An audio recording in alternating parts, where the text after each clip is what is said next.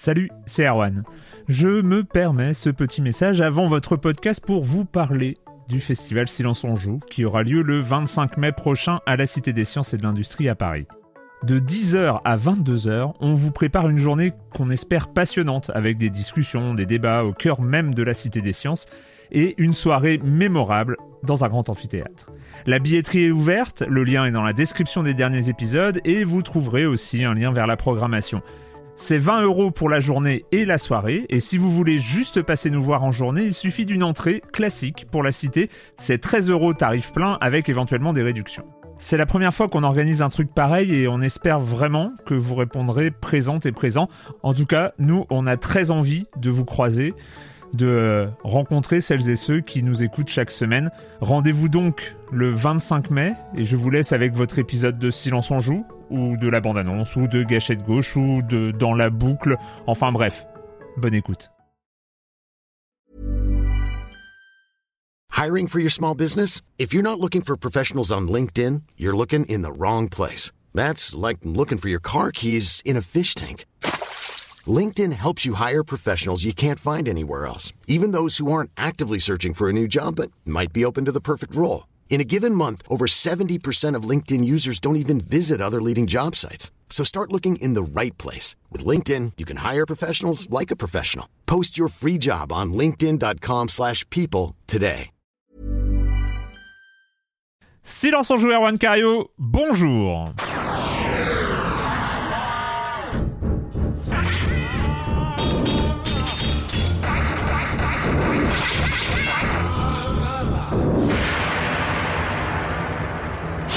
Au programme cette semaine, on va parler de Robocop Rogue City The Invincible, Backpack Hero, World of Horror et The Elephant Collection. Un silence on joue euh, sous le signe de la Pologne, hein, pour une fois. C'est parce que trois jeux, trois jeux polonais dans la même émission, c'est pas tous les jours. 5 jeux au programme, mais bon, on va, on, va être raisonnable, on va être, on va être dans les limites euh, temporelles. Bref, le reste du programme, ce sera le com des com, la minute culturelle et évidemment la chronique jeu de société de Jérémy Kletskin. Et puis, euh, je commence, comme d'habitude, en accueillant trois de mes chroniques heureuses préférées. Julie Le Baron. Salut Julie Coucou, coucou tout le monde tu es prête, j'allais l'annoncer après, mais euh, tu es prête pour ton grand retour dans Gâchette Gauche. Ce sera lundi prochain, le 27. Le 27. Je suis complètement prête. J'ai eu le temps de me préparer, euh, je suis au taquet. Psychologiquement, t'es à donf. On va parler, on, va parler Gotti. On va parler Gotti dans ce, dans ce gâchette gauche. Et on va aussi parler 2023, comme quoi. On va parler de l'année, d'une manière générale. Lundi 27 à 13h sur la chaîne Twitch de Silence on joue. Patrick Helio. Salut Patrick. Salut Arwan, salut à tous. nouveau setup, nouveau setup, nouveau décor, eh c'est incroyable. Oui, j'ai reskiné mon environnement euh, physique. Bon, je suis en déménagement. voilà, donc, euh, Ce n'est pas un fond vert. Beaucoup de cartons, euh, et puis, et puis, et puis voilà quoi. Donc, euh, mais, mais je, je, suis ravi de vous retrouver, de parler de Robocop. J'ai la banane, je, suis ravi. je suis dans les années 80. Je vous parle de très loin, mais je suis ravi, et c'est cool. Et on va en parler. Formidable. Et Marius Chapuis et son chat, Marius. Salut Marius. Non, il est parti, c'est bon, il commence à bouffer mon casque, c'est très bien, il s'en va. Normal. parce que J'ai la banane aussi. Il y a une marque d'affection. C'est une marque d'affection de sa part, je pense. Hein. Le, mordillage de casque, c'est. Euh, non, mais fidèlement, il vient à chaque enregistrement, il se met sur le canapé derrière. Passer Et après, il s'éclipse. Il reste très. Il, est juste derrière, en fait, il écoute. Il, surveille. Que je... surveille. Et il a fait un caméo euh, très remarqué il y a deux semaines, donc euh, c'est pour ça. Je voulais, je voulais l'expliciter pour ceux qui se posaient la question. J'ai balancé à l'occasion de ta présentation, Julie, le gâchette gauche, donc ça c'est fait. On va aller directement du côté de l'actualité des jeux vidéo. Et on va commencer avec toi, Patrick, avec un anniversaire. Eh bien oui, les amis, qu'est-ce que vous faisiez le 19 novembre 1998 Alors comme ça, c'est pas facile hein, de se rappeler ce qu'on faisait exactement ce jour-là. Non. C'était une journée importante, évidemment, parce que c'était la sortie de... Eh, eh, je veux vous deviner, mais bon, on s'en a parlé avant l'émission. Donc c'est évidemment Half-Life. Half-Life qui fête ses 25 ans. Ça met un petit coup de vieux quand même, le quart de siècle. Il hein. faut reconnaître que ça, ça paraît pas si loin que ça, mais pourtant, pourtant, on, on, on y est, on y est. Euh, donc 25 ans de, de Half-Life. Donc pour l'occasion, Valve a sorti les petits fours, euh, le champagne et, euh, et a surtout un petit peu nettoyé le, bah, le jeu original sur Steam qui a été offert pendant, je crois, 24 heures, mais qui là, qui, qui, qui, qui, hmm, un peu plus, je crois, ouais. Ouais, je crois. Moi, j'avais loupé, mais là, il est en vente à 89 centimes. Bon, bref, Ouais. il est quasiment offert, donc pour quelques jours. Donc, on a une version qui est un petit peu, c'est la version d'origine, mais avec quelques retouches au niveau des effets spéciaux, je crois, au niveau des contrôles. Euh, Il est compatible Steam Deck, qui peut, qui peut servir. Hein, euh, Non, pour- alors, ouais. qui- Alors, on on n'est pas encore au com des com, mais on n'est pas loin Ah. pas loin d'un ban Ah. euh, de la locution. Euh, je- mais bon, je, je vais en reparler dans le, dans le com des Oh, com. bah, on, on- on- va en parler. donc, je vous disais, les petits fours le- et tout ce qui va bien pour fêter euh, donc ces 25 ans, rafraîchissement du jeu sur, sur la boutique en ligne, et puis, et puis, et puis surtout un documentaire qui vient de sortir, qui est réalisé par Secret Tape. Je crois que c'est une boîte qui est affiliée à NoClip, hein, les fameux NoClip qui, qui réalisent pas mal de, de, de documentaires Ah, sur, sur le jeu bien. vidéo. Donc ça, ça s'appelle euh, Half-Life euh, 25e anniversaire documentaire. C'est sur, euh, on peut le trouver sur YouTube, hein, sur la sur la chaîne euh, de Valve, je crois. Ça dure 1h05 et très franchement, on voit pas les 1h05 passer. C'est un vrai régal parce qu'il y a toute la team du développement euh, de de, bah, de Valve qui parle évidemment de ce jeu, mais surtout bah, de ce développement qui est très associé euh, bah, à la création de Valve en fait, hein, de ces anciens Yes. de Microsoft qui partent, qui montent leur boîte, euh, la prise de risque, les contacts avec id Software, le moteur Quake. Enfin, il y a énormément de choses en 1h05. C'est un vrai régal d'aller voir ça. euh, sur euh, bah, comment on faisait un jeu à l'époque. Euh, bah, en plus, c'est un moment tournant. On est vraiment sur un, un FPS entièrement modélisé en 3D, évidemment, en polygonal. Donc, on est sur euh, bah, des, des, des, des, nouvelles questions qui se posent en, en, en 97-98. C'est, c'est vraiment à voir. C'est un, un super documentaire. Encore une fois, allez le voir. Il est, il passe trop vite. On en voudrait plus. Et quand même, euh, juste pour signaler, l'intro légendaire euh, qui a inspiré tellement, tellement de jeux ensuite, et même de systèmes de jeu, de narration, de, sûr, euh, de narration euh, euh, dans un FPS qui se passe à- aux très- côtés du joueur et tout ça. C'est d'une modernité. On relance Half-Life aujourd'hui, c'est d'une modernité incroyable. absolument dingue. hein. Ah bah il a infusé, bah il a infusé 25 ans de jeu qui suivaient parce Oui, qu'effectivement oui, ces oui. petites séquences cinématiques et c'est d'ailleurs abordé, c'est très intéressant dans le documentaire, c'est comment ils ont pensé ces moments que parfois le joueur ne voit même pas parce qu'il se passe des événements dans le décor et puis toi tu regardes ailleurs, donc ils ont pensé à tout ça. C'était nouveau, c'était c'était encore Yes. très frais de, de créer comme ça ces événements. On rappelle avec cette scène cinématique mais jouable où Mm. on arrive dans la base au tout début et c'est évidemment un monument de jeu vidéo et ils expliquent tout ça, comment ils ont Ah, bah, pensé très à Très, très à ces séquences, euh, ces mini. Euh, je crois qu'il parle de un petit peu de comme des, des sketchs euh, avec différents comme ça euh, événements qui se passent autour du joueur. Bon, allez voir ça, c'est c'est c'est c'est c'est vraiment précieux. C'est un, un beau cadeau que nous nous fait Valve du coup pour les 25 ans. Et puis encore une fois, comme tu le dis très bien, c'est un jeu que moi je- que j'ai relancé pour l'occasion qui qui, Mm. qui reste complètement incroyable. Un autre anniversaire. Oui, c'est ce que j'ai noté. moins- Hein. J'ai pas plus d'infos. hein.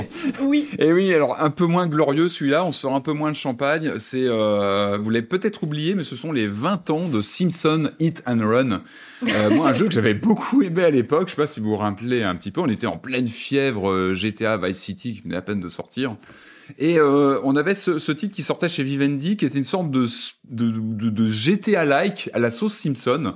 Et moi, j'en ai plein de bons souvenirs de ce jeu. Enfin, c'était un titre moi qui m'avait plu, qui était assez rigolo, euh, qui avait quand même réussi pour moi à imposer une patte Simpson et qui était vraiment dans les clous de la licence, quoi, qui s'amusait bien de la Mhm. licence avec ce côté un peu open world en- entre guillemets, des missions en tous les sens. Et c'est il y a du fan service euh, au kilomètre. Euh, pourquoi j'en parle, c'est que euh, on a eu euh, un papier qui est sorti sur euh, Eurogamer. C'est Victoria Kennedy qui a fait ce papier, qui, qui, cite, je crois, une interview qui a été donnée de John Melchior, qui était le producer du jeu chez Radical Entertainment. Alors Radical Entertainment, je regardais un petit peu leur CV, c'était les spécialistes de la licence à l'époque parce qu'ils ont fait des jeux Hulk, Scarface. Euh, Très marrant hein, le jeu Scarface. Hein, Ah, je m'en rappelle de Scarface. alors, il faut quand même se rappeler, c'est que ce jeu se dit, il imaginait que, que Montana n'était pas mort à la Ouais. fin, évidemment. Hein, il, il revenait un peu en loose day. Enfin, bon, bref, voilà, c'était, c'était des pépites. Après, ils ont fait les prototypes. euh, il y a- ils font des Dark Angel euh, de James Cameron. Enfin, voilà, des, des trucs un peu atypiques.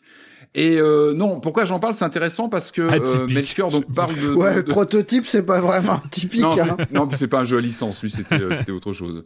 Et, donc, euh, Melchior parle en l'occurrence de, ce, de, cette, euh, de cette surprise à l'époque de, de la réussite du jeu commercialement, qui fonctionne bien.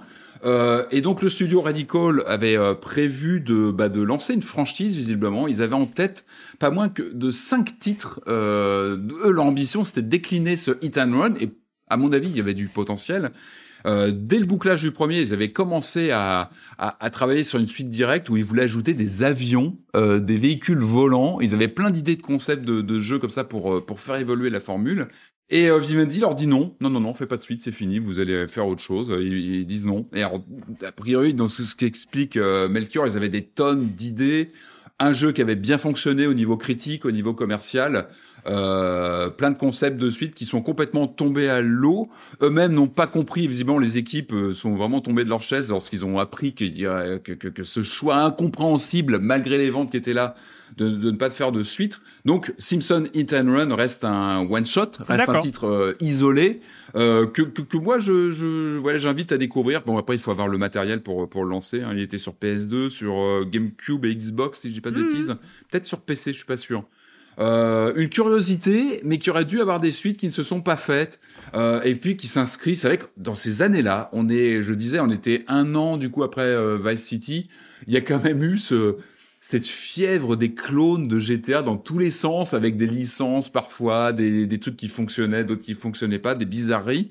Et pour moi, les Simpsons Hit and Run restaient euh, bah, dans le haut du panier, et euh, on aurait pu avoir des suites, on aurait pu avoir des trucs qui partaient dans tous les sens, avec quand même une franchise qui s'y, bah, qui qui se prête bien à des, à des trucs complètement délirants, quoi. Les Simpsons, on pouvait faire n'importe quoi avec. Ok.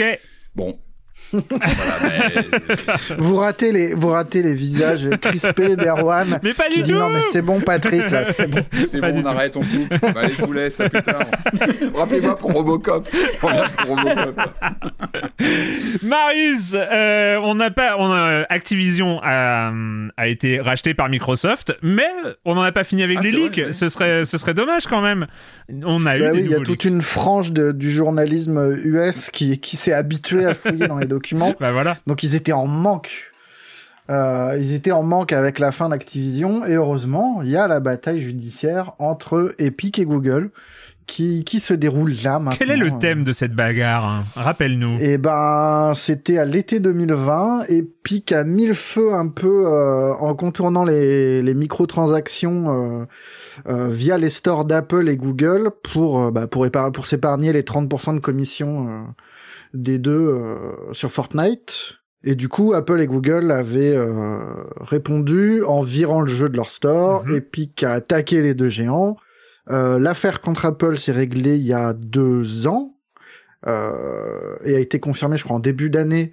Euh, et c'est réglé largement en faveur d'Apple. Euh, je crois qu'il y a juste eu une obligation de de d'intégrer des liens dans leur appli pour euh, pour mener vers des sites externes où là on peut euh, autoriser les les Mhm. achats euh, euh, via un iPhone mais pas via l'Apple Store. Et donc l'affaire avec Google se règle maintenant et des tonnes de documents sont accessibles et Sean Hollister de The Verge a trouvé euh, ceux qui portent sur le alors attends je vérifie c'est projet Electra j'avais gardé le nom de code parce que je sais que ça s'appelait à Patrick Oui, c'est trop bien. Donc le projet Electra, c'est un truc qui s'est déroulé courant 2018, si j'ai bien compris.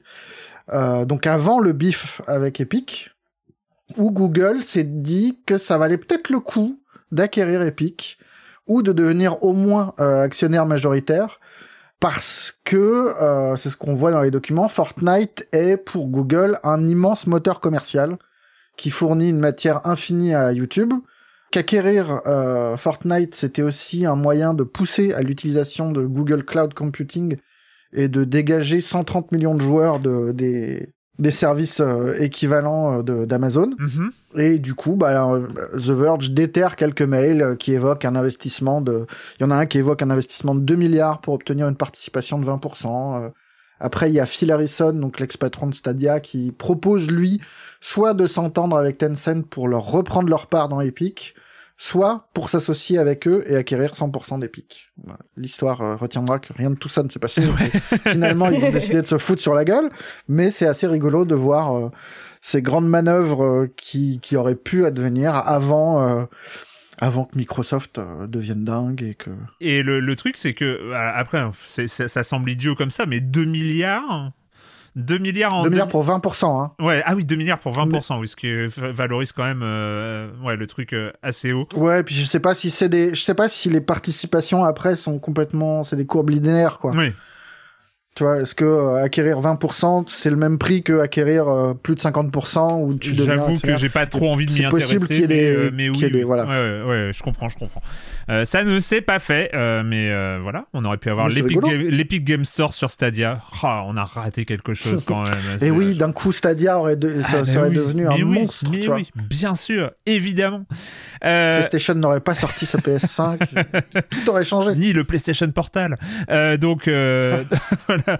Euh, on termine avec toi, Julie, avec euh, des nouvelles d'un- d'une licence. Mais là, on est sur le statut a priori de la rumeur, un peu plus qu'une rumeur, mais euh, Oui, un peu plus qu'une rumeur, enfin parce que c'est quand même dans un rapport financier, même si bon Hmm. personne ne les lit, mais parfois il y a des gens comme les les journalistes de Rock Paper Shotgun qui fouinent dedans. Mais c'est ça, euh, hein, c'est ce que tu as regardait dit, Marius. Hein, c'est on a euh, les, les- les journalistes jeux vidéo ont découvert une passion pour aller lire les docs, en fait, je pense. Bah, Alors là, moi, moi c'était The Verge, parfois. donc c'est plus de la tech. Ouais. En Ouais. vrai, c'est. Ouais. Non, mais parfois il y a des infos dedans et euh, donc euh, dans le dernier rapport financier de Krafton, donc qui est l'éditeur notamment de PUBG, on apprend que le prochain Subnautica doit sortir euh, premier quart, euh, enfin première moitié de 2025. Et euh, donc, euh, alors ça c'était complètement inattendu parce qu'on on avait eu Subnautica en 2018 qui a été un succès Ouais. monstre. Après il y avait eu Below Zero qui était, alors moi c'est con parce que j'ai fait que celui-ci et apparemment Hmm. c'est la pire manière de commencer parce qu'il est très bien mais euh, nettement inférieur au- à son Ouais. prédécesseur parce qu'il est un petit peu plus court, plus ramassé, et très similaire finalement au premier. Et euh, donc euh, ouais, enfin c'est, on, on avait déjà eu quelques indices parce que euh, en gros le développeur Unknown Worlds euh, avait euh, déjà euh, fait une liste de postes qui laissait présager un, un prochain Subnautica.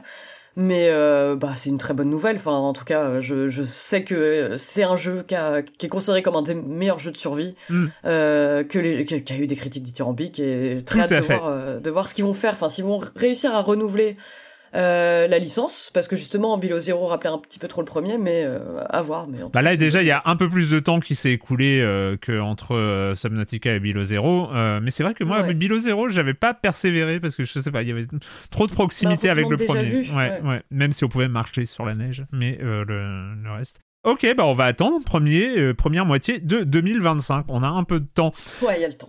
Donc le com des com de la semaine dernière, euh, nous parlions, nous parlions de Thirsty Sweeters, d'American Arcadia, de Mosalina et de quoi d'autre Euh, De Racine.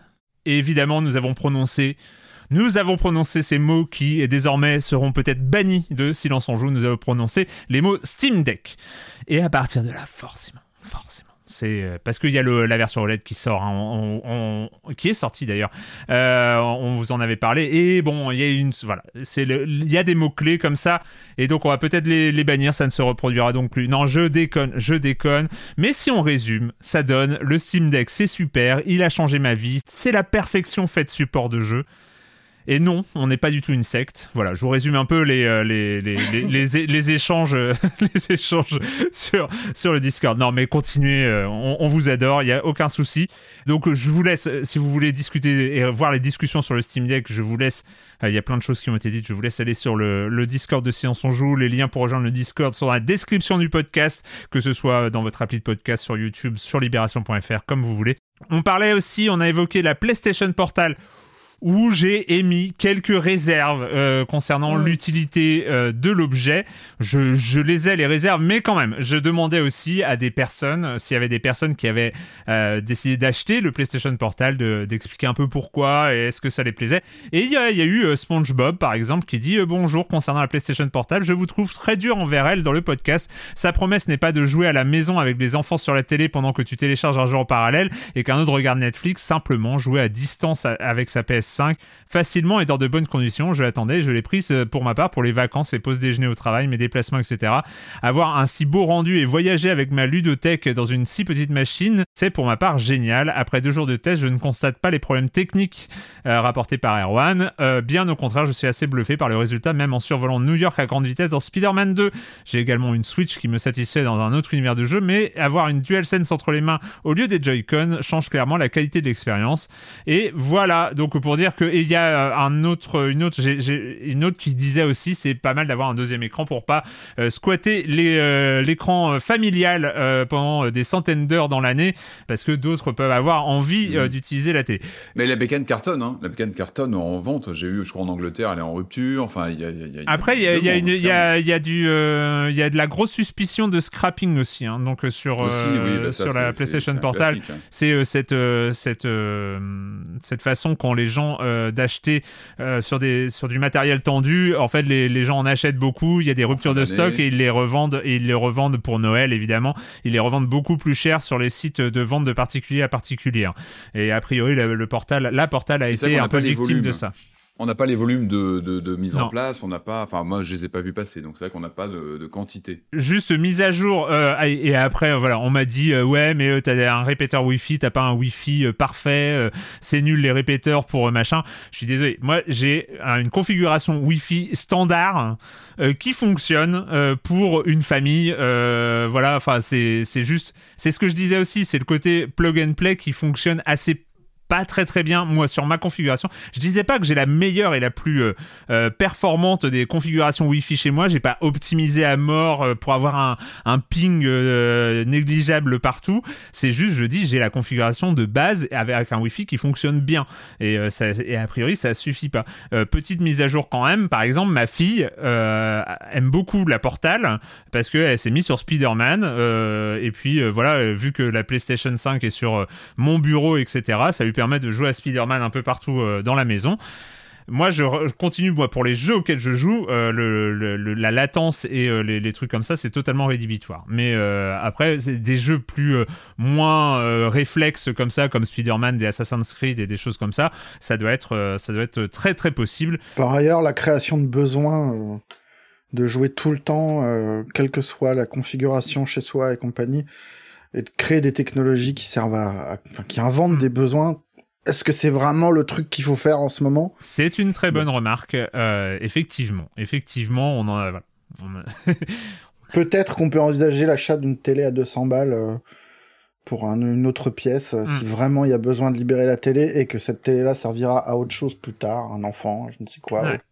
plutôt qu'un écran qui servait, qui sera remis à la poubelle euh, dans, dans dans quatre ans quand on aura voilà quand on aura besoin de changer de console et de machin. Ouais, et Enfin, puis qu'il va avoir une nouvelle version OLED dans deux ans. Hein, voilà. Oui. Oui, bah oui, évidemment, évidemment. Donc, euh, quand même, quand même, je les cite parce qu'ils sont trois. Bon, peut-être qu'ils sont un peu plus, mais euh, euh, je cite euh, Boopflo qui euh, disait qu'il avait envie d'American Arcadia, euh, Corison qui disait qu'il avait fini sur City Sweeters, et Ep Ep qui a adoré le test, euh, l'avis de Patrick sur Mosalina, qui était assez radical. Ah oui, oui, non, bah oui. Mais euh, non, pour hein. dire, euh, je, je cite d'autres personnes qui ont aussi parlé des jeux dont on a parlé la semaine dernière. Mhm.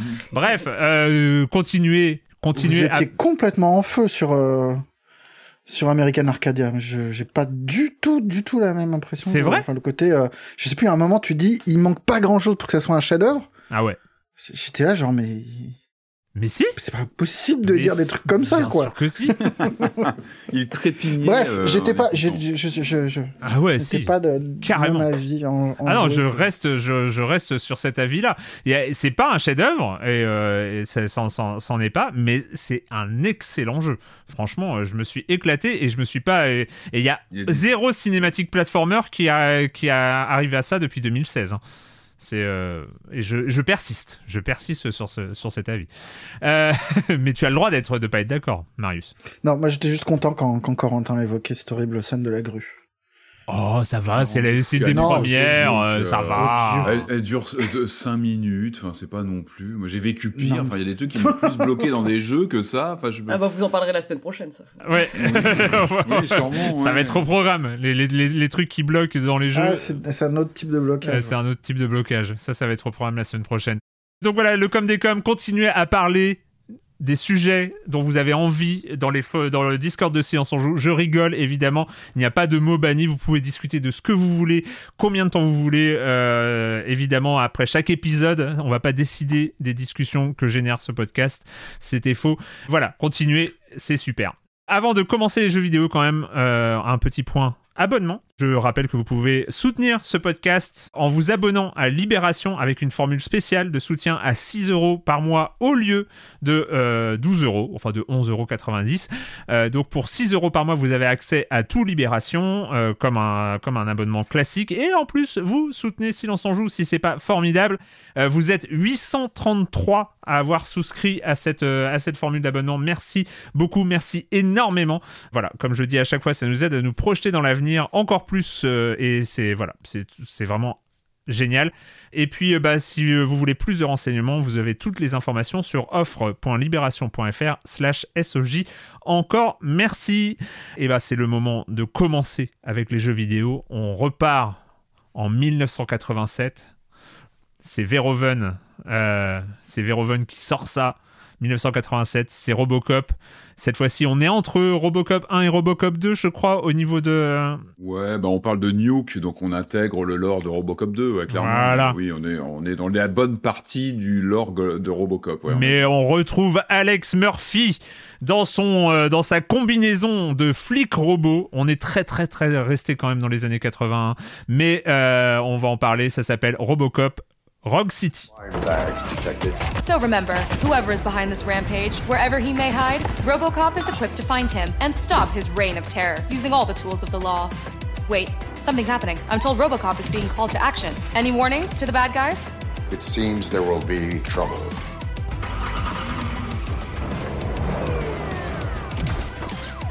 Dead or alive, you are coming with me. Robocop Rogue City, ça se déroule, voilà, dans, dans à Détroit, hein, c'est ça. On est à Détroit. on est, City. Euh, hein Delta City. Delta City. Delta City. ah, ça s'appelle pas Détroit Bah, c'est Delta City, mais. Euh, J'ai dû euh, mal comprendre. On retrouve Alex Murphy qui est mort et ressuscité sous la forme d'un policier robotique, mais qui est pas si mort que ça à l'intérieur. Il y a des traces d'Alex Murphy dans Robocop. C'est tout un peu la. Mais oui, quand même. Hein c'est, ah bah oui, bah, c'est toute l'histoire de, de, ce premier film qui a connu des suites forcément moins heureuses. Dès le départ, il y a euh, une, un studio de télé qui est euh, pris en otage par une bande de punk méchants vendeurs de drogue. Et il va falloir aller nettoyer tout ça. N'est-ce pas, Patrick? Eh oui, oui, oui.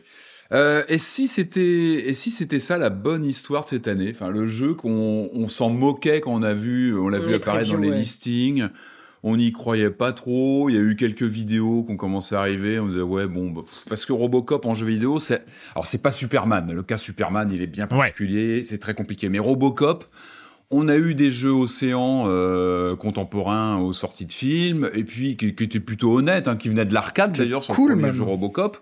Et puis on avait eu un gros navet signé Titus il y a 20 ans, une bonne vingtaine d'années, qui était vraiment pas bon, qui enfin vraiment qui, qui n'inspirait pas grand chose.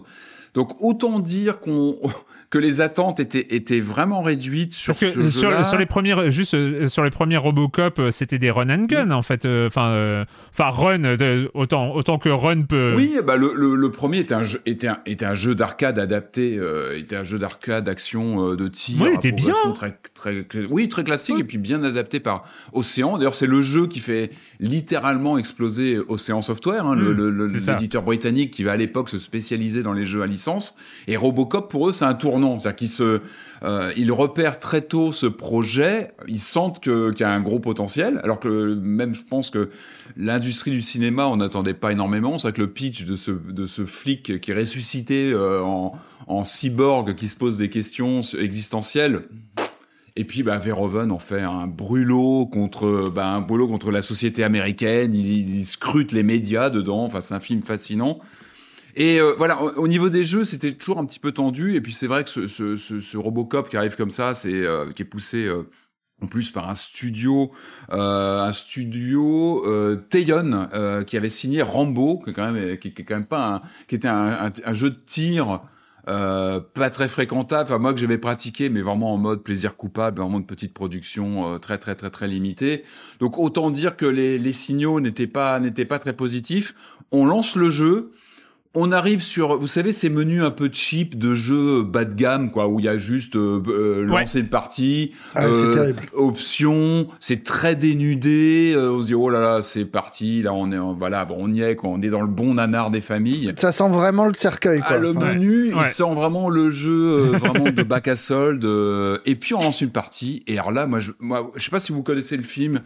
Moi, j'étais, vous voyez Ah, Bob, euh, Bob Morton quand il est dans le stand de tir, qui se bouche les oreilles et qu'il a une banane parce qu'il voit son, il voit sa création qui, qui, qui, qui impressionne. Et moi, j'étais comme ça pendant toute la partie. J'ai lancé le jeu et c'est, mais c'est, c'est incroyable en fait. Le, donc on incarne Robocop, hein, dans, dans, dans, dans une nouvelle aventure euh, qui, qui, qui, voilà, que, qui s'inscrit dans la directe euh, continuité des deux premiers films, on va dire. Alors que c'est euh, Murphy la- qu'on voulait incarner. Avec la hein. voix de Peter Mm. Weller en plus quand même. Évidemment, Peter Weller qui était qui était déjà euh, qui avait été convoqué sur Mortal Kombat 11, hein, il était il avait déjà travaillé dessus, donc il est il suit ce personnage à distance. Euh, mais oui, il est là même physiquement, enfin la modélisation du personnage c'est lui, il a il a sa voix qui qui est là. Et donc on est sur un jeu en vue subjective, on incarne on incarne Robocop et euh, et, et ça a une banane pas possible quoi. Le jeu il, il te il y a il y a cette euh, bah, des- il y a cette lourdeur du personnage, mais c'est Robocop. Donc c'est un tank. On, on manipule un tank à l'écran. Alors, on, re- euh, on reprend sur les, les, sensation- les- les termes, mais je pense que tu allais les sortir, mais body awareness, Ah bah elle là, est au maximum, mais vraiment, enfin, c'est, c'est-à-dire qu'on est, on est Robocop, donc on marche, même quand on court euh, avec le bouton R3. Ouais, mais mais, euh, c'est très elle léger sa course. Elle, Cette course, elle- elle est légère, limite on, on ne court pas, il y a aucun intérêt à courir, on marche, Non, on est, bah, on est peu, lourd, mais mais on, on sent le corps. Enfin, c'est, c'est, on sent le ouais, corps. il y a une vraiment. il y a- euh, et, et c'est très raccord avec FPS, ce quoi. qu'est ce personnage. Et surtout, il y a un il y a un feeling des armes qui est assez impressionnant. Mm. Le fameux pistolet de, de, de Robocop qu'il a dans sa dans sa jambe qui sort, etc. On ressent tout, on ressent Ouais. les sons qui viennent du Ouais. film. Ouais. Euh, on a un feeling des armes. Après, on, on- évidemment, on récupère d'autres armes parce qu'on a bah, tout un tout un scénario qui se déploie avec des missions. C'est très classique. C'est-à-dire qu'on est vraiment sur du FPS un peu à l'ancienne, avec comme ça des euh, des, des euh, comment dire une progression très très très classique. Mais alors avec un feeling, on sent que les gens qui ont développé ça ont compris ce qu'était Robocop, le personnage son univers. Donc on a Mm. manette en main. C'est, je, par- je pensais à cette image de Bob Norton qui, qui se qui se bouche les oreilles et qui s'éclate. Et il y a ça, il y a ce côté. Je suis dans le stand de tir, je ressens les les les les, les coups de gun très caractéristiques du, du pistolet de Robocop. Et il y a vraiment une sensation de, de, de présence effectivement par la lourdeur, lourdeur du personnage, mais qui est bien prise en compte. Et je trouve que dans le gameplay, vraiment, c'est c'est parfaitement mis en scène. Le jeu, euh, il rebondit vraiment sur ce qu'était parce qu'il faut se rappeler, Robocop, il y a deux films essentiels. Le premier, évidemment, le Verhoeven, qui est intouchable. Le deuxième, de Irving Keschner, qui est pour moi un plaisir coupable. J'aime beaucoup Robocop 2, qui est plus sombre, Ouais. plus euh, moins bon, mais qui est, qui est vraiment bah, dans la lignée des films de, de suite de 1990 où on surfait sur un, mais avec avec un savoir-faire. Pour Ouais. moi, Robocop Oui, 2, oui. il y avait un savoir-faire impressionnant, une surenchère de gore. Et puis après, évidemment, tout tourne mal. Robocop 3. Il faut se rappeler que ce personnage, il est, par- il est passé par de la, de la série animée, du dessin animé pour les enfants, quasiment, qui passe à la télé. C'est un, personnage qui a beaucoup souffert euh, de, sur la durée, qui a été pas mal abîmé. Euh, Et là, un petit peu, j'ai eu un peu des sensations, même si les genres de jeux n'ont rien à voir, j'ai eu des sensations Alien Isolation de gens qui se sont emparés de, de la quintessence euh, du personnage au cinéma et qui reprennent aussi bien le feeling manette en main de diriger le personnage. Donc là, contrairement à l'alien qu'on scrutait de loin, là, on incarne ce, ce, ce, ce robot flic, mais avec les sensations qui sont là. Et puis moi, vraiment, ce- cette impression moi que j'ai trouvé fascinante pendant toute la partie, c'est de de déambuler sur les plateaux de tournage. On a Ouais. l'impression de retrouver Carrément, les carrément. lieux des films et c'est incroyable. Mais le, le, compris le, le sur- parallèle, le parallèle avec Alien Isolation est, est pas euh, est pas tiré par les cheveux. Hein. C'est il y a, il y a- il y a un vrai truc de euh, reprendre On exactement ce que tu dis, le L'essence de la licence. l'essence quoi. C'est ça. Et, et même mon moi de, de 15 ans, il, il était en train de s'évanouir quand je jouais. Enfin, il était en train de faire une syncope de, oui, de bien voir sûr. ce mais je truc où tu comprends. te dis. je comprends. Je, je- parce que les, même les Robocop 2 qui sont sortis à l'époque étaient pas des grands jeux. Robocop 2, il était vraiment pas terrible. T'étais content de retrouver la licence, mais sans plus. Là, bah, t'incarnes le, le robot avec euh, des trucs idiots, mais le HUD, le fameux HUD de Robocop qu'on voit au cinéma euh, lorsqu'on est en vue subjective, il devient intradiégétique. C'est-à-dire que toutes les petites annotations qu'on a pendant la partie font partie des données que, reçoit Robocop par rapport à son environnement.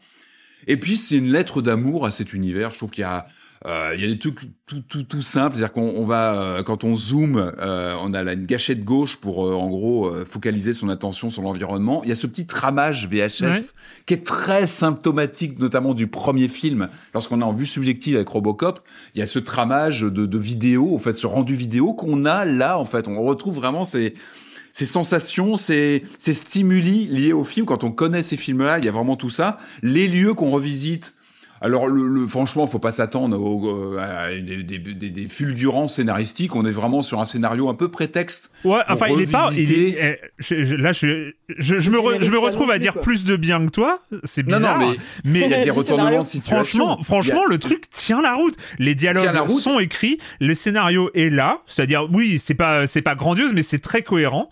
Alors, c'est euh, un scénario qui est, qui, est, qui est, plutôt fin, je trouve, pour à la fois reconvoquer des lieux qu'on connaît bien ou, ou, ou comment dire, convoquer des, des, une scénographie euh, de nuit dans des ruelles, etc., qui vraiment nous, nous réinjecte dans la péloche notamment du premier film. Et en même temps, effectivement. enfin, en même euh, temps, on imagine bien que les mecs qui font Robocop vont pas le faire à la campagne. Euh, mais ils auraient pu. Tu vois, dans le, dans non, mais ils auraient pu. oui, mais c'est bien fait. C'est un truc. Non, mais c'est bien, bien, fait, en fait. C'est ça. Je vais pas en dire trop, mais quand on connaît bien le lore, notamment du premier film, il y a des il y a des personnages qui reviennent ou d'autres qui hmm. sont qui gravitent autour de figures emblématiques du premier du premier film et je vais pas en dire plus parce que il faut découvrir et c'est vraiment fun d'avoir des révélations pendant la partie etc. Euh, non, pour moi, la quintessence des, notamment des deux premiers films, ce sont des films gore, méchants, qui n'hésitent pas à, tronçonner ou à montrer des, des, des choses assez euh, assez crispante. C'est ce qui a fait aussi le succès de ce film, hein, de, notamment du premier. Et là, on a ça. C'est-à-dire qu'on a du, on a vraiment, et je parlais des sensations du gun qui sont là par le son, par les, la, la, la puissance des coups, un moteur physique que je trouve assez rigolo. Quand on, quand on explore des lieux, bah, on pète tout, on peut tout péter, les, les portes, tout explose. Robocop, il a une fascination pour les écrans à tubes qu'on n'arrête pas de prendre et qu'on jette à, la figure des ennemis, euh, les chaises. Enfin voilà, le jeu s'amuse avec la physique euh, ça peut paraître old school parce que, mais t'as l'impression que c'est c'est un jeu des années 80 qui est parachuté aujourd'hui qui s'éclate avec les, les, technologies actuelles. C'est-à-dire qu'il y, a ces moteurs physiques où euh, pas mal d'ennemis balancent des grenades et t'as tout tout tout tout les, les, pièces sont soufflées, tout pète autour de soi. C'est purement jouissif. C'est-à-dire qu'on est vraiment là pour s'éclater. Hmm. Et je parlais du gore qui est, alors le gore est bien présent. C'est qu'il n'y a pas eu de il y a pas eu de, de comment dire de, de doute là-dessus. Euh, on a du démembrement quand on flingue du punk du méchant punk sous Nuke, bah, bah, il tombe en morceaux, c'est-à-dire qu'on a des, des, membres qui sautent. On, on, a vraiment, on retrouve cette quintessence méchante des, des, des, premiers films. Moi, je me suis retrouvé dans des séquences un peu à la Soldier of Fortune, je sais pas si vous vous rappelez de ces FPS euh, qui n'étaient pas très fréquentables hein, euh, vers les années 2000, ou euh, qui se démarquaient par leur moteur physique de démembrement de personnages. Et on a vraiment des séquences comme ça où on arrive dans une pièce après un, un, un, un gros gunfight où on a des morceaux de bonhommes partout. Bon, ça reste, voilà, ça reste du cartoon. Hein, il faut pas prendre ça non plus pour, pour, pour argent comptant. On est sur du fun. En fait, on est vraiment sur un, un film qui nous replonge dans ces années, dans ces années 80.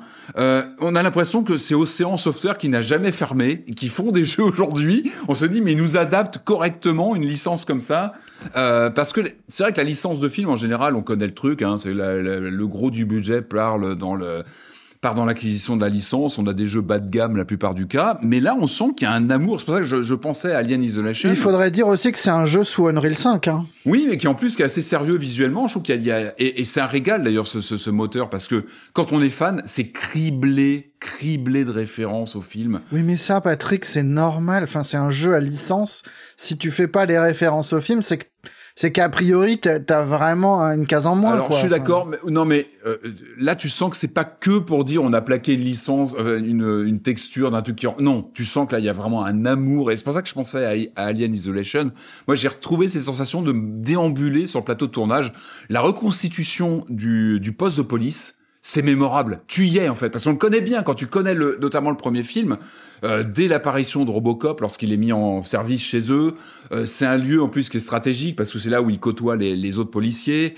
On a aussi les, les, tout le casting du premier film. Euh, Lewis, évidemment, sa coéquipière euh, qui est très présente dans le jeu, et je trouve qu'elle est plutôt bien écrite. Enfin, on retrouve le personnage. Ça fait plaisir, on la retrouve. C'est elle. Il n'y a, y a, pas de doute, elle est là.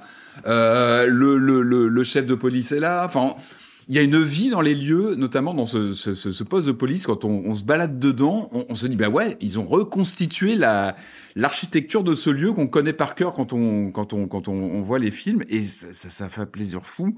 Euh, je disais donc euh, gore et, et, en même temps.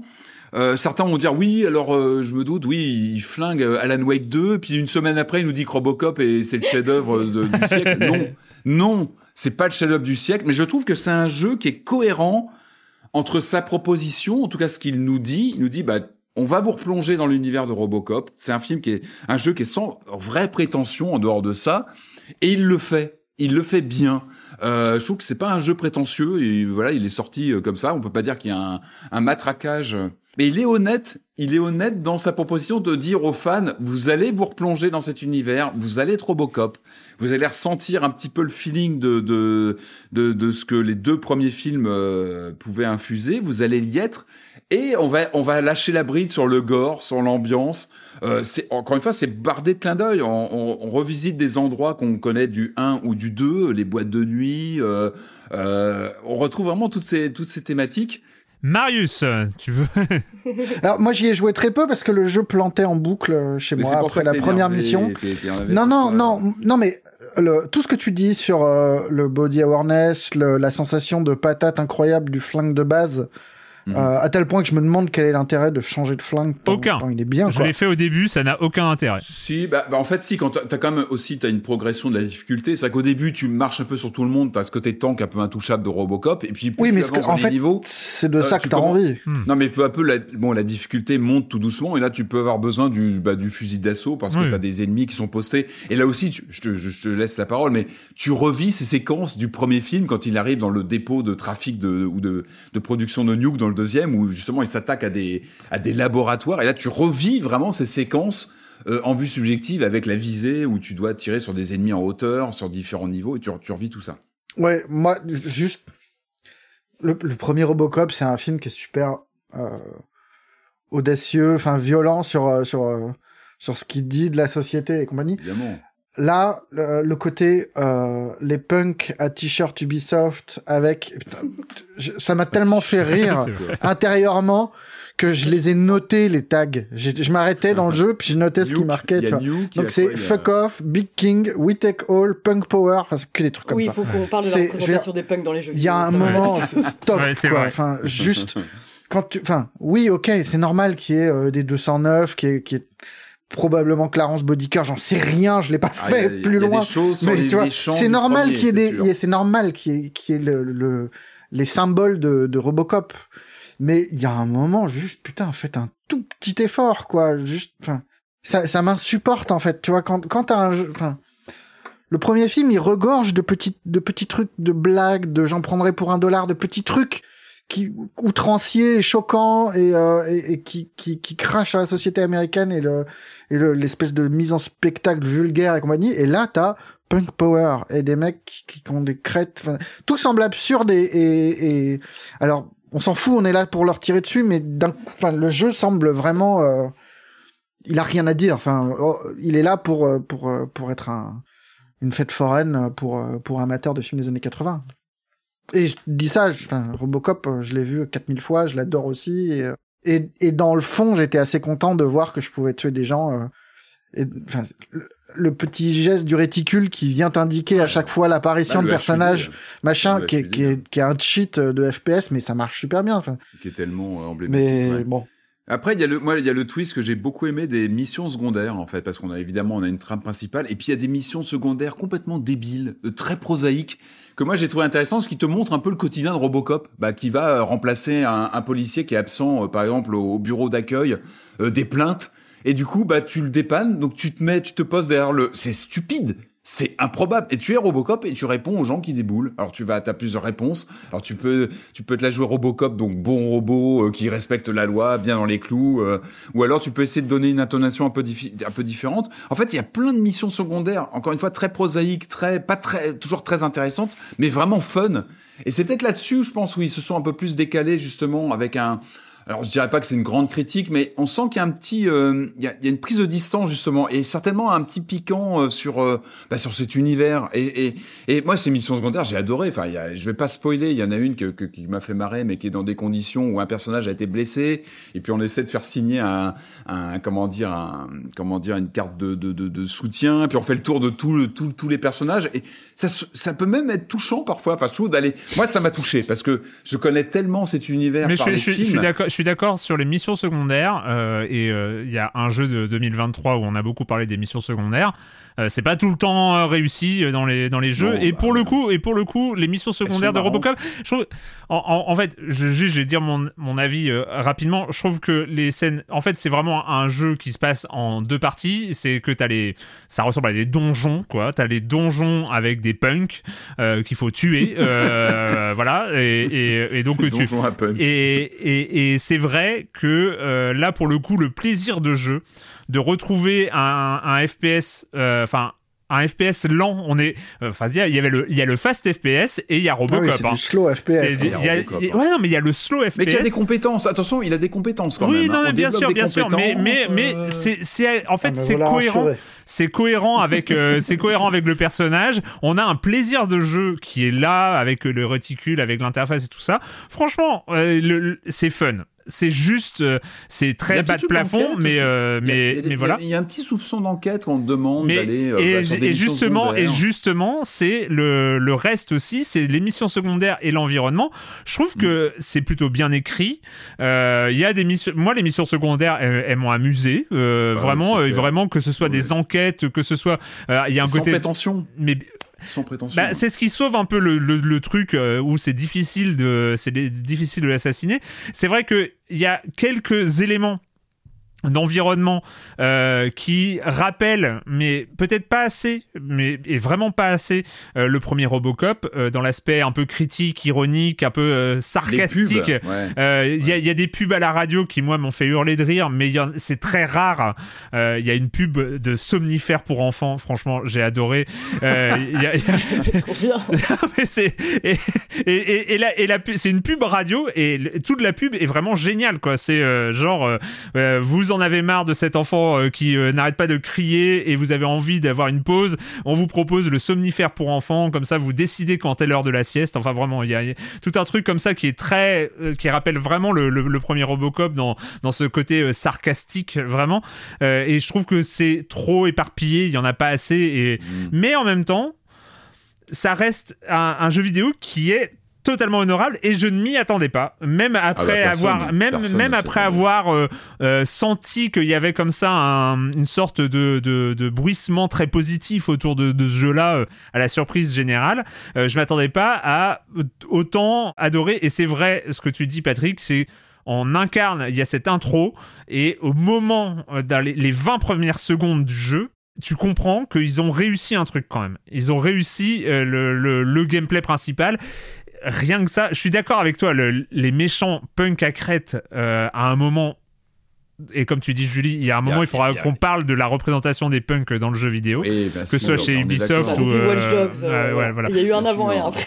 Mais là, il n'y a pas que ça en méchant. Attention, il faut pas limiter les méchants de ce jeu-là qu'au punk. Il y a autre chose. il y a aussi oui, des oui, oui. révélations ouais. sur des, voilà, des choses par rapport au, au premier. La corruption Non. dans la police. Mais, mais, euh, mais, mais moi, ce que j'ai, il y a des scènes de dialogue que j'ai trouvé réussies. Enfin, euh, il y, a, y a notamment, il y a une, il y a une nana responsable de, bah, de- du suivi de Robocop qui nous questionne à un moment. Ouais. Et là, on retrouve des, bah, des, des, des, des séquences marquantes, notamment, je crois, de Robocop 2, où elle te pose la question, t'es qui? Mm. Et tu dois, tu peux répondre, ou bien je suis euh, Murphy, ou bien je suis Robocop.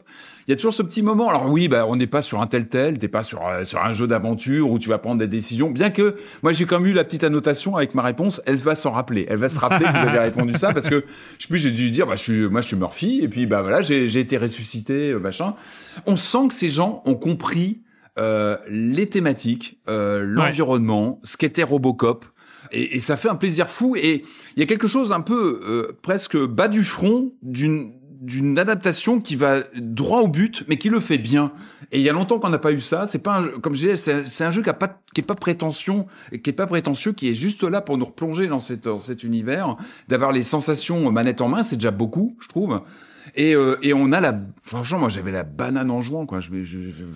Il, est, assez répétitif, même dans le gameplay. C'est un- pas un FPS, comme tu dis, c'est pas un fast FPS. On est euh, beaucoup sur les mêmes mécaniques. Mais encore une fois, il est assez solide. Tu disais, le, Unreal Engine 5 est assez costaud. La physique est vraiment jouissive de tout péter. Euh, bah, moi, je prends beaucoup de plaisir dessus, en tout cas. Moi, je trouve qu'il est euh, très cohérent. Robocop Rogue City euh, qui est disponible sur euh, console et PC, enfin Xbox, PlayStation et PC pour 50 euros. Voilà, belle belle surprise quand même malgré tout. Bah oui, inespéré. ouais. Inespéré.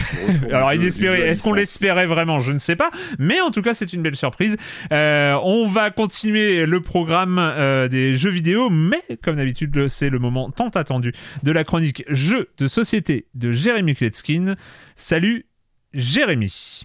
Salut Erwan, ça papote sur le fil jeu de société du Discord de Silence on Joue. Souvent il y a des tirades autour de Caverna, Terraforming Mars ou Ark Nova, euh, je les lis pas. Mais parfois il y a des auditeurs qui vont partager des expériences un peu plus intéressantes, comme par exemple cette fois-ci où Cinec nous a parlé d'Evergreen. Ce jeu je l'avais, je ne sais pas pourquoi il s'était retrouvé dans un coin, euh, sans doute à cause de ce thème de biome encore, euh, la nature, tout ça. J'avais pas prévu d'en parler. En quelques mots, il a très bien résumé le jeu et ça m'a donné envie. J'y ai joué, je dois dire que la mécanique en effet elle est très intéressante, je vais vous en parler aujourd'hui. Chaque joueur va recevoir un grand plateau représentant une planète, elle-même divisée en six zones, ce sont des biomes. Ils sont répartis un petit peu comme des continents, il y a la forêt enneigée, des marécages, la montagne, des forêts fleuries, des champs de blé et les prairies. Sur cette planète, on retrouve aussi une grille euh, avec des petites cases sur lesquelles on va pouvoir poser des arbres et aussi des buissons et des lacs. On va dévoiler des cartes biomes euh, en ligne et chacun leur tour, les joueurs vont pouvoir en choisir une. Ces cartes vont à la fois vous imposer euh, le biome dans lequel vous devrez jouer votre action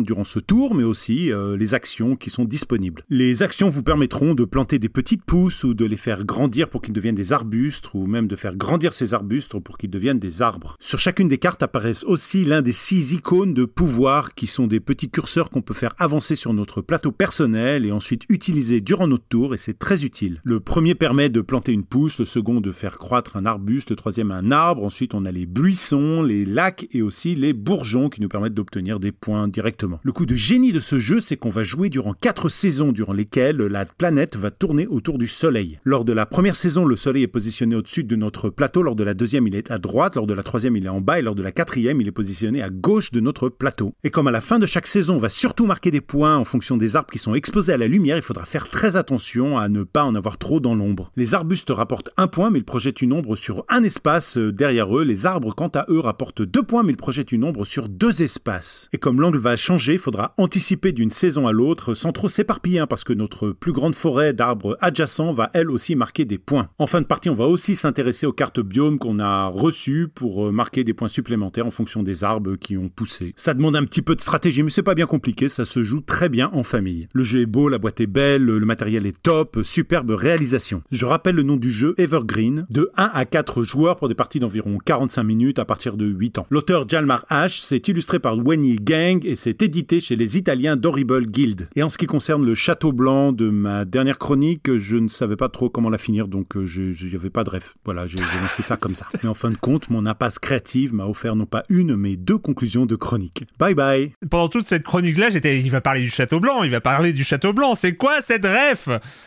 Et en fait, il n'y en avait pas. D'accord, ok. Bah, bravo, bravo Jérémy. Faut pas refaire ça. Faut pas refaire ça parce que donc il Une a semaine que tu dors pas à cause de Mais ça. c'est ça. C'est hein. ça, ce Chaque château blanc. tu- Non mais tu déconnes, j'ai fait des recherches Google après l'émission de la dernière fois. Château blanc, jeu vidéo, c'est quoi la ref C'est quoi? Mais je je savais pas, je savais pas. Donc euh, bon bah il y en a pas. Donc euh, on voilà. Il y en a une maintenant. il Voilà, une. maintenant, euh, maintenant c'est le, le- le château blanc. Euh, c'est, j'ai pas la Le ref. château de Peach, il est blanc. le- bah, je- je- Bon, il est blanc et rose, mais qu'est-ce Non, mais on parlait d'un jeu de, de stratégie qui se passait au Japon. C'était quoi le lien avec Ouais, le château de Peach, quoi Tu vois Ouais, c'est- c'est bizarre. ouais, c'est C'était, c'était chelou. Donc euh, non, non. euh, ok, le château blanc. Euh, bah écoute, c'est, c'est bien. Ça restera une, une référence. Merci Jérémy. À la semaine prochaine. On peut retrouver toutes tes chroniques sur le flux de podcasts dédié. Silence on joue, la chronique jeu de société. Et ben pour euh, le reste de l'émission, on va rester en Pologne, hein, parce que pourquoi pas. On va même rester à Cracovie parce que le studio euh, vient aussi de là, c'est Star Wars Industries, et le jeu s'appelle The Invincible.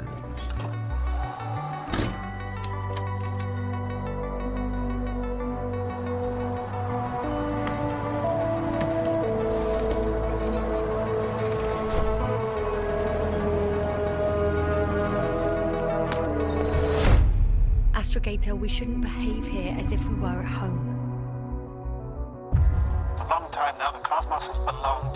The one strong species.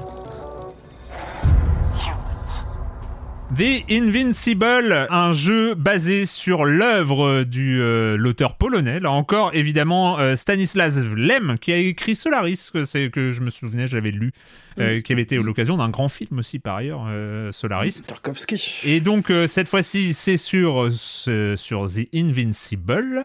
Marius, Yasna, on contrôle Yasna, ça donne quoi? Ouais, euh, alors, ben pareil, je, jeu en vue FPS, euh, un petit peu moins guerrier. Euh, C'est un peu plus contemplatif. un petit peu plus peu moins, contemplatif. oui. On est, euh, on est une scientifique qui débarque de façon un petit peu heurtée sur euh, sur une planète qui s'appelle Régis 3, forcément un peu rigolo. euh, Oui. As Trop grandi bien. à l'époque, Régis c'était 3. nul. Qui s'appelle Régis. Ça demande un petit temps, un petit temps d'adaptation, hein, quand on Ouais. arrête pas de parler de Régis 3. il y a un Voilà, petit- donc oui. très vite on se dit non mais on est bout sur d'une heure, Mars, t'as compris. Régis oublie. euh, et euh, et dans, dans les faits, euh, visuellement c'est Mars, hein, on est sur des canyons Oui, euh, arides, minéraux. euh, Il y a à la seule différence qu'il y a un océan. Et donc on est là, mais on comprend pas trop ce qu'on fout là. Euh, L'arrivée est un peu heurtée et on doit se mettre en quête d'une équipe, euh, de notre équipe de scientifiques euh, avec lequel on a perdu contact. Ouais, ouais. Donc le début du jeu, c'est une euh, déambulation euh, le long de canyons euh, où on est euh, très seul. Euh, on a quelques contacts radio, mais quand même assez euh, assez euh, rares au début du jeu et qui vont Ouais, ça arrive après. hein, s'étoffer arrive- voilà un petit Mm, peu plus ouais. tard euh, pour euh, pour euh, enfin voilà les premières minutes c'est vraiment euh, trouve euh, trouve la base où sont installés les scientifiques avec qui on a perdu le contact et essaye de te repérer dans le jeu du coup on se paume enfin Il y a un système de carte original, je trouve, avec leur système de. alors de- moi je, de- oui de alors original j'aurais euh, employé un autre mot je trouve que c'est un système de cartes tout pourri où ils ont essayé de faire un truc euh, qui est immersif où on sort Mm. la petite carte euh, qui, qui est un carnet euh, Avec des doubles pages euh, qui, qui, qui correspondent à chaque zone. Le problème, c'est que c'est trop petit et que c'est illisible et qu'il y a des petites annotations sur les cartes. Mais illisible du coup parce que c'est des petites portions de notre écran à nous. Et c'est super. Ça, c'est vraiment le. Enfin, je trouve que c'est le pire défaut du jeu parce qu'il reste jusqu'au bout et qu'il y a des moments où je, je errais comme un teubé alors que c'est marqué hein, sur la carte où il faut qu'on aille, mais juste on le voit pas. Ouais. Euh, dans les faits, c'est un jeu, c'est un walking sim en fait. Oui, On est on est sur un setting euh, spatial, donc euh, on est un peu conditionné à s'attendre à de l'horreur parce que c'est un peu tout ce qu'on a vu pendant des mois et des mois euh, euh, non-stop et c'est pas exactement ce qui vient, c'est un peu différent. Sans spoiler, on, on rencontre très vite, enfin je, ne spoil que la première demi-heure, on, retrouve très vite la trace de, ces scientifiques qu'on a perdus. On a un mec qui est complètement catatonique, qui est vivant, mais complètement catatonique. Euh, un robot euh, qui, qui se balade de façon complètement débile, qui fait des ronds et qui ne fonctionne plus trop. Et donc on retrouve le contact avec notre Astrogator, qui est euh, j'aime beaucoup ce terme, qui est à la fois un peu ridicule et, euh, et en même temps je trouve que ça a vraiment le charme d'une science-fiction euh, oui, années vintage. 50 quoi. C'est euh, Mm. Tout est analogique, tout est. on est proche de nous. Ouais, voilà, il y a, il y, a, il y a aussi une- un body awareness qui est assez cool parce qu'on a toujours une vision du, bah, du Bah, gros casque bulle, un peu façon Tintin, Objectif Lune et compagnie, Ouais, euh, avec le petit micro qui est dans un coin de l'écran. On voit ses bras avec euh, d'un côté le, le, le compteur de radiation, le- celui d'air. Avec la, Enfin, la, la buée qui commence à arriver si on court euh, et Ah, que c'est- Voilà, c'est ouais. c'est- c'est vraiment pas mal. Il y a une sensation vraiment euh, assez chouette de, de, de présence Mm. dans le truc. Il y a euh, tout un jeu sur euh, les interférences radio où on perd. Enfin, on a vraiment. Enfin, je trouve qu'il, il- même si le jeu est pas toujours sublime visuellement, il sait très bien nous mettre dans la peau d'eux. Enfin, il y a Il y un a une truc belle direction très, artistique euh, quand même. Je trouve les Ah décors, ouais. il y a des, il y a des visions. Voilà, euh, il y a une bah, belle direction artistique. Qui ressemble a- pas en plus à un jeu euh, d'espace classique. Enfin, on, on sent quand même une volonté. Bah, on est s'approcher on n'est pas vraiment dépaysé parce que c'est Mars et qu'on l'a déjà Mm. vu ce genre de choses euh, 50 fois mais il y a il y a un- il y a une envie de créer des panoramas il y a une envie de boucher la vue pour ensuite révéler des des des canyons à pic ou des des, des vues un peu larges sur Oui, des zones qu'on n'avait pas découvertes. Un petit peu, un peu différents aussi qui se révèlent. euh, Et il y a une avançant, diversité qui se révèle euh, plus tard. euh, qui est Moi, c'est les déplacements. plus- Je sais pas ce que t'en as pensé, que je trouve d'une lourdeur. Ça fait partie, c'est-à-dire que c'est un, l'expérience, effort pour avancer, mais je trouve que même dans le entre les plateformes, je trouve que c'est pas toujours bien indiqué. On a une espèce, alors c'est pas un QT, mais on a une action pour euh, euh, gravir euh, une marche où tout est compliqué. On n'est pas du tout à l'aise dans les déplacements. Ouais. C'est pas du tout un, un walking simulator où on va être, à- on va prendre plaisir à avancer. Tout est, une- ça demande un effort, je trouve. C'est un très chouette jeu, mais qui est pété un peu de partout. Hmm. Il y a des zones où euh, bah, visuellement c'est moins beau, où si tu regardes, si tu, si tu prends l'angle de caméra qui regarde tes pieds, d'un coup les textures sont pas là, pas, pas vraiment chouettes, mais c'est pas très grave. Euh, le vrai problème effectivement c'est euh, alors d'abord cette carte et ensuite globalement les déplacements. Parce qu'effectivement il y a pour accéder à, à des plateformes pour monter ou des trucs comme ça il faut trouver la, la petite flèche qui permet de grimper. Et c'est des fois on est à quelques mètres de ce truc là et elle n'apparaît pas et c'est super Ouais, relou. hyper frustrant de voir et il y a un autre truc vraiment mais de rien du tout, mais qui est super pénible, c'est le fait que des fois on bute sur des pierres qu'on ne voit pas, parce que juste on a une vue FPS et qu'on regarde pas ses pieds en permanence, et on, on est arrêté on, on- dans la progression et euh, et ça c'est juste pas agréable. Enfin il y a que qui est une lourdeur du personnage, qui est euh, qui est cette buée qui se forme et cette impression qu'on va euh, exploser dès qu'on a fait euh, 10 mètres en course. Why not Ça fait partie du jeu, mais là, là c'est plus des trucs de technique qui sont moins bien maîtrisés. Ça rend, ça, ça ne disparaît jamais, ce qui fait que ça, ça, vient euh, polluer un petit peu le jeu jusqu'au bout. Surtout qu'en plus le jeu à un moment s'autorise des phases en véhicule qui sont à la fois très cool parce que c'est vraiment marrant dans le contexte. Le, le véhicule est super chouette et tout, mais c'est pareil, c'est à conduire, c'est une horreur. Ouais, c'est pas top. Ça, c'est vraiment pas bien. Mais, euh, mais ça, c'est des, c'est des petites pollutions, ça va pas empêcher de prendre plaisir au jeu, Ouais, qui dans le fond est beaucoup plus proche d'un Gone Home, d'un Firewatch surtout, je Ah trouve. oui, à fond. Ah bah au Firewatch dans, dans l'espace pour le coup. Ah, ouais. mais moi, je suis Ou- complètement d'accord. hein. Moi, je, je, je- je pensais même à une sorte de d'immersive point and click parce que toutes les mécaniques, c'est du point and click. Tu disais pour trouver Ouais. un, une marche sur un, un tas de un tas de terre, et ben ça va être de trouver le point le point, euh, d'activité ouais. comme un point and click en fait. Et, Alors ça, c'est le tout- côté pas très agréable, mais il y a des trucs plus, plus agréables où euh, on va, par exemple, euh, dessouder un robot pour aller récupérer les, les espèces de diapositives de, de, con- de, de, de, de vidéocontrôle et, et, et, et revoir les scènes qui se sont passées avant. Il y a tout un petit Mhm. travail d'enquête comme ça qui est pas, c'est pas un jeu d'enquête, mais, mais du coup, il y a une façon, une tactile de, de jouer avec le monde qui est, qui est vraiment sympa. Et vu que tout est, tout est très cohérent et très, euh, très années 50, euh, soviétique. Enfin, il y a, il y, a y a vraiment une direction artistique, une, enfin, tout, tout concorde pour créer un univers qui est plutôt original et, et plaisant, sans être non plus, enfin, faut pas s'attendre à un truc radicalement autre et, Ouais. et, et compagnie, mais c'est, c'est vraiment, je trouve, un, un chouette jeu. Avec, euh, en plus, à ça s'ajoute bah, toute une mise en scène avec des petits flashbacks où on comprend un peu mieux pourquoi, euh, bah, pourquoi notre personnage euh, débarque sur cette planète de façon un petit peu, enfin, euh, on singe un petit peu l'amnésie de début de jeu qui est classique, qui permet d'installer une étrangeté pour le joueur et, et qui est plutôt bien remis en scène derrière. Il y a il y a tout un contexte aussi qui s'inscrit bah, dans, un, dans, dans, dans les années 50 et le côté euh, guerre froide avec... euh, on comprend très vite en fait que notre, euh, notre équipage, c'est vraiment un équipage de scientifiques, donc pas de militaires du tout. On va pas... C'est pas un jeu... C'est un jeu assez pacifiste dans le fond. Enfin, c'est un, des trucs les plus plaisants du jeu aussi, qui tient cette position-là jusqu'au bout. Et, et on te raconte en gros que cette expédition euh, est en compétition avec... euh, un autre bloc qui est euh, qui qui débarque qui est à bord de l'invincible donc la, le un- une espèce de, de vaisseau euh, totalement titanesque et, euh, et, et, et- terrifiant.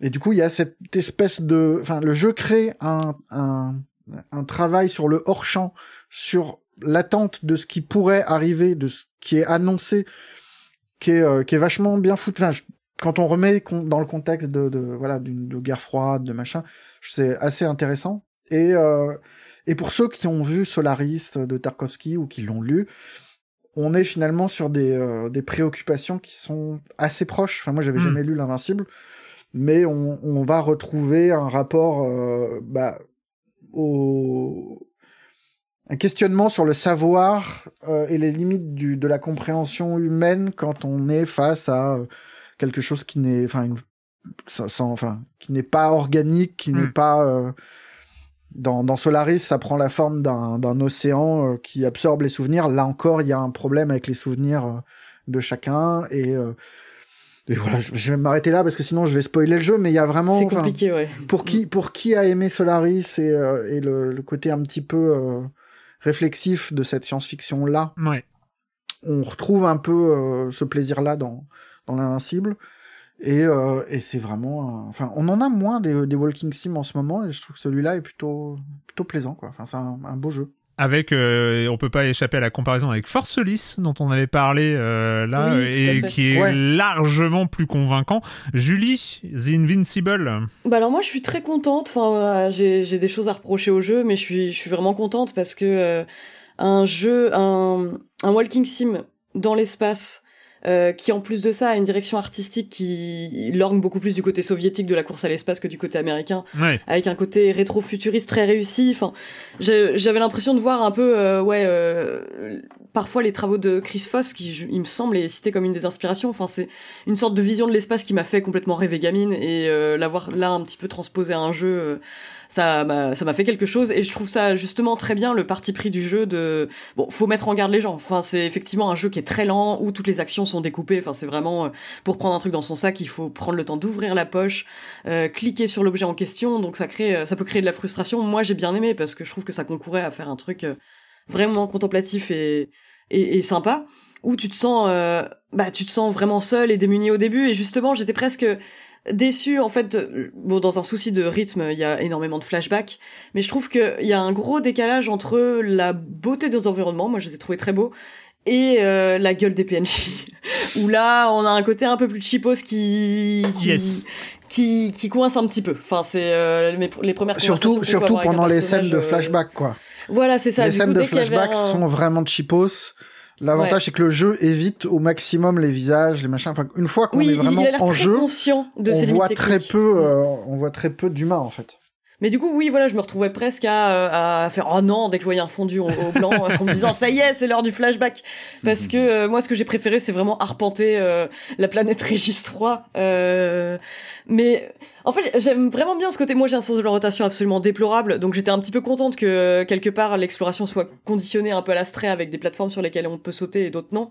Parce que oui, on n'a pas de touche saut pendant tout pendant tout le jeu, mais euh, j'aimais bien ce côté presque scout euh, de l'espace au début où t'as euh, donc ton personnage qui souffre euh, d'amnésie passagère, qui est face à une carte et qui se dit ok, alors mon point de repère, euh, il y a écrit sur ma carte l'aiguille, enfin c'est la scène du tout début où euh, il y a l'aiguille, le chien et donc tu vois des rochers en forme de chien et d'aiguille Mm. et ça devient ton point de repère pour la suite et ça j'aime bien en fait quoi les jeux qui qui- où on, on fait ses propres repères visuels euh, tout au long euh, tout au long de l'aventure. Et les espaces sont pas très grands, mais c'est vrai que déjà moi je me suis paumé parce que vraiment la carte t'aide pas et machin. Mm. Et au final, il réussit à créer un truc d'exploration effectivement qui est vachement plus fort, je trouve que Starfield. Enfin, euh, Ah oui oui. on est on est sur un truc tout petit, tout tout contraint et euh, on n'a pas du tout la liberté de Starfield, on n'a pas du tout la, le, le caractère grandiose de, de, de- du jeu. Mais au final, t'as l'impression, t'as une, un sensation, enfin une, impression d'exploration qui est vachement plus fort parce que parce que quand tu te perds, tu te perds vraiment et euh, même si c'est euh, dans 5 mètres carrés et euh, et quand tu découvres des trucs, on- tu sais que enfin c'est quelque chose qui est quand même tout de même guidé, qui est mis en scène et tu, tu ne fais pas juste découvrir une base avec des des des, des punks euh, des punks de l'espace tu vois. Il y a vraiment enfin merde quoi. Le grand jeu d'espace c'était censé être Starfield. Moi je trouve que c'est celui-là. Et effectivement je Ouais. regrette que tu cites Starfield euh, de Force Solis. J'ai pensé plusieurs fois pendant le jeu en me disant putain pourquoi les deux équipes ont pas bossé ensemble? Pourquoi c'est pas beau comme comme Force Ça aurait Solis? été Ouais. ça aurait Ouais. été tellement énorme. Enfin Et c'est pas grave parce que le jeu Mais il est, Force il Solis, est c'est pas, un et film, tout. c'est mais- pas un jeu sur l'espace, c'est un thriller. Enfin, je Oui, pense et que puis Oui, dans, le- oui, voilà, dans les la, focale et n'est pas les- du tout sur, sur on est dans la station spatial. spatiale, alors que là, un on thriller en explore. huis euh, clos. euh, là, on n'est pas du tout sur les mêmes canons. Justement, c'est même plutôt rare hein, les jeux, euh, les jeux où on explore l'espace avec euh, bon bah donc euh, une sorte de d'anticipation de ce qu'on voit pas à l'écran. Enfin, la comparaison avec Gnome est très juste, je trouve, parce que t'as vraiment cette appréhension où plus souvent on est conditionné à une, une station spatiale. Là, on est vraiment dans le grand dehors. Je, un truc qu'on n'a pas mentionné et que je trouvais intéressant aussi, c'est bon au début, j'avoue, je me suis dit bon, ils sont beaucoup trop premier degré parce que le premier embranchement narratif, euh, c'est un moment où notre personnage se trouve littéralement face à un embranchement euh, dans un chemin. C'est en gros, voilà, est-ce que tu vas aller de ce côté-là ou de ce côté-là? Il y en a un, par exemple, où tu dois descendre en rappel avec une corde. Ça implique de trouver une corde. Ou il y en a un qui est beaucoup plus rapide, mais euh, tu vas potentiellement te blesser. Euh, en plus, il y a des tempêtes de sable, t'as pas une très bonne visibilité. Mais je trouvais que ça intéressant parce qu'il y a des choix de dialogue que tu peux faire dans un temps limité. Enfin, presque, enfin, pas, pas non plus avec le même rythme qu'un Oxenfree, mais qui ajoute un petit sentiment d'urgence dans un jeu qui est excessivement lent et qui marche Mm. bien, à mon sens. Ouais. Patrick? Ah bah moi je suis d'accord avec vous, mais je, je trouve dépaysant. Et dans le bon sens du terme. C'est-à-dire que oui, il est bardé de défauts, il faut adhérer au gameplay qui est lent. On l'a dit, c'est un point and click déguisé, mais qui a aussi cette qualité de immersive point and click avec cette gestuelle, ces, j'aime bien ces mimétismes de, d'ouvrir un sac, d'attraper quelque chose. Ça nous, en fait, ça nous intègre totalement à l'environnement. Et on est vraiment dans un jeu qui, qui, qui, qui, euh, qui appuie sur ce côté anxiogène, vous l'avez bien dit, de l'espace. Et c'est ça, moi, quand, bah, quand j'ai été fasciné par Alien, c'était la créature, bien sûr, mais, c'est aussi le, le froid de l'espace. Et là, on sent qu'on est en danger tout le temps. On n'est jamais à l'aise. On sent qu'on est vraiment tout le temps sur le, sur le, sur le fil. Et le jeu, le, le, le, le fait bien passer. On est, on est tout le temps, on l'a dit, les déplacements sont difficiles. On est sur un personnage qui est. euh, Il y, a, y a un côté presque, vous prenez Returnal, vous le transformez en point and click. Il y a quelque chose comme ça, je trouve, de, de, de, de, même de questionnement philosophique. Je trouve que c'est intéressant. Le, le personnage qui vit ses, ses, euh, ses flashbacks, etc. Je trouve que c'est- c'est très bien, très bien fichu. Et puis on sent surtout qu'il s'adosse à, à un roman. Enfin, je crois qu'il sert donc de préquel aux événements du roman que je n'ai pas lu mais qui, qui donne envie, clairement. Enfin, je trouve que euh, le fait de découvrir comme ça cet univers, on sent qu'il y a une richesse, on sent Ouais. que voilà dans les dans les flashbacks, dans tout ce qui est raconté, que le jeu s'assoit sur euh, bah, sur un lore déjà existant, qui est déjà très solide, avec euh, voilà toutes ces batailles de, de conquête d'espace, etc. Enfin, on est sur quelque chose de solide. Et euh, et moi, je trouve Et que c'est un surtout, jeu- il cherche pas. Enfin, c'est un jeu qui a, qui a un univers, mais qui cherche pas absolument à t'expliquer tout dans le moindre détail.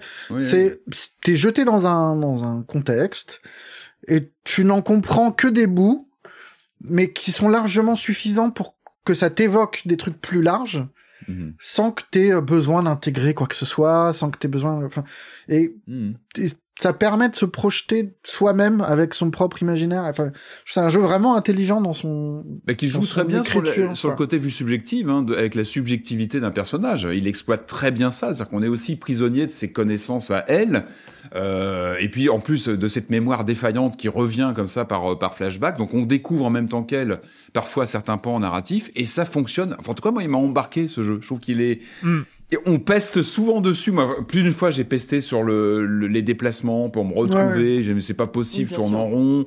Euh, c'est pas agréable pour monter une pauvre, enfin, tu vois, deux trois, deux trois marches pour, et t'en baves. Et en même temps, et en même temps, il est, il est inquiétant. Je trouve qu'il diffuse en effet un, sentiment euh, inquiétant avec euh, bah, ces, euh, ces choses qu'on va découvrir sur place. Évidemment, il y a cet équipage qu'on trouve dans un état déplorable. Il y a autre chose aussi qui va peu à peu apparaître.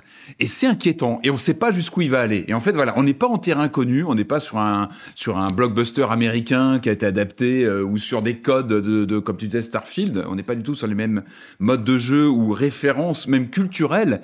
Et du coup, on est, on est toujours un peu sur la défensive. Qu'est-ce qui va nous tomber sur le coin de la figure Et je suis d'accord sur la modélisation des humains qui est, bon, elle est pas, elle est pas géniale, mais il y a rien non plus de choquant. Par contre, j'ai adoré le design des robots, notamment. Ouais, Euh, tout ce qui est mécanique. Sur ce côté est chouette. très- Les robots, les véhicules, c'est. les véhicules, ce côté, les, et on Mais sent d'ailleurs des années l'accent- 60, c'est euh, tellement bien. et c'est fabuleux Ouais. visuellement. On sent que vraiment l'accent a été mis sur cette technologie. Je disais euh, très euh, euh, euh, comment dire analogique. Et c'est vrai qu'on est là à se dépatouiller entre nos différents instruments de euh, de captation, je crois, de la, de la, de la radioactivité. Enfin, on a, on a un radar, à un moment, qui a un pauvre truc en monochrome qu'on tient d'une main, parce que on a plusieurs outils comme ça qu'on va, qu'on va, qu'on Oui, va, c'est qu'on vrai, va on pas parlé. et on a vraiment cette sensation d'y être en fait. C'est ultra immersif. On sent qu'il faut se dépatouiller avec ce qu'on a. Et euh, bah, il nous embarque. Je trouve que vraiment ce jeu, effectivement, tous ces effets de, de, de, de buée à l'écran, euh, euh, il est dur à lâcher. Une fois qu'on a Ouais. commencé, je trouve que... Et encore une fois, le dépaysement est, est là. Encore faut-il voilà, adhérer. À... Quand tu joues à Robocop en même temps, que tu entre les deux, ça fait un peu bizarre. C'est vrai que as, t'as des, t'as des sauts comme ça. C'est d'ailleurs c'est drôle hein, dans, dans une semaine de Silence on joue, on a souvent des jeux comme ça qui qui s'entrechoquent et, souvent c'est même plutôt il y a une sorte d'équilibrage qui se fait qui est plutôt salvateur d'ailleurs quand tu passes de d'une demi-heure de Robocop, tu repasses à celui-là, tu voilà, tu retombes un petit peu sur autre chose et finalement c'est ça aussi le jeu vidéo, ce sont des expériences radicalement différentes. Mais celui-là vraiment je trouve qu'il a, a cet univers et euh, et euh, ouais, ça donne envie de lire le roman en fait. Je trouve que t'as envie d'en ouais. savoir plus. J'ai envie de le lire je sais pas s'il est disponible, je sais pas s'il se trouve facilement. Oh, bah, je pense. Mais euh, aussi, pense. quand même, ouais. moi, moi, juste, il y a, euh, moi, il y a eu un effet bizarre avec euh, avec Invincible. C'est, euh, je suis d'accord avec tous les défauts, et mais en fait, je m'en suis souvenu parce que alors j'ai pas joué. euh, ça fait 4-5 jours que je que je l'ai pas lancé. Euh, je trouve que les, les défauts restent pas tellement dans les souvenirs. Quand, dès que Non. vous en avez Mm. parlé. Euh, Oui, je oui, me ouais. suis souvenu ah ben oui il y avait ça bah oui les visages et puis c'est vrai euh, grimper avec euh, avec des, des indications et tout ça oui c'est vrai que c'était c'était un peu désagréable mais je trouve que c'est un jeu qui est tellement attirant, enfin tellement agréable en termes d'univers, en termes, je sais pas comment on peut le dire, mais de, de, de- d'inattendu.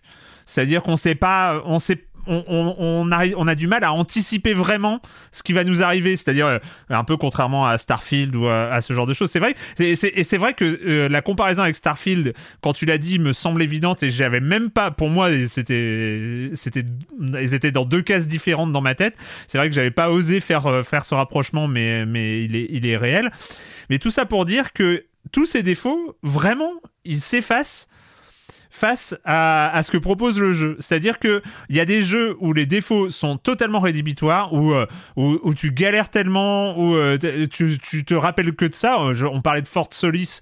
À, à la fin de Fort Solis, moi je me rappelais juste que je pouvais pas courir. Limite le scénario euh, arrivait euh, arrivait derrière quoi. C'était ça m'avait tellement crispé. Alors que là, tous les petits défauts, tous les petits trucs qui auraient été améliorables, qui auraient peut-être euh, mérité un peu plus de polish et de, choses comme ça, bah ils s'effacent pour. euh, moi, j'ai gardé en souvenir vraiment que euh, les bonnes impressions, que les, les bons feelings et tout ça, parce que c'est, il y a une originalité, il y a quelque chose d'hyper frais, je trouve, euh, dans Invincible, que euh, qui, qui supplante un peu vraiment euh, tous les bémols que qu'on a pu entendre. Mm. Et il faut pas s'attendre à des grandes révélations ou à un truc qu'on ne Ouais. Non. verrait jamais nulle part ailleurs dans, dans, dans la science-fiction. C'est plus dans la façon de peut-être juste de gérer le timing, le tempo des scènes.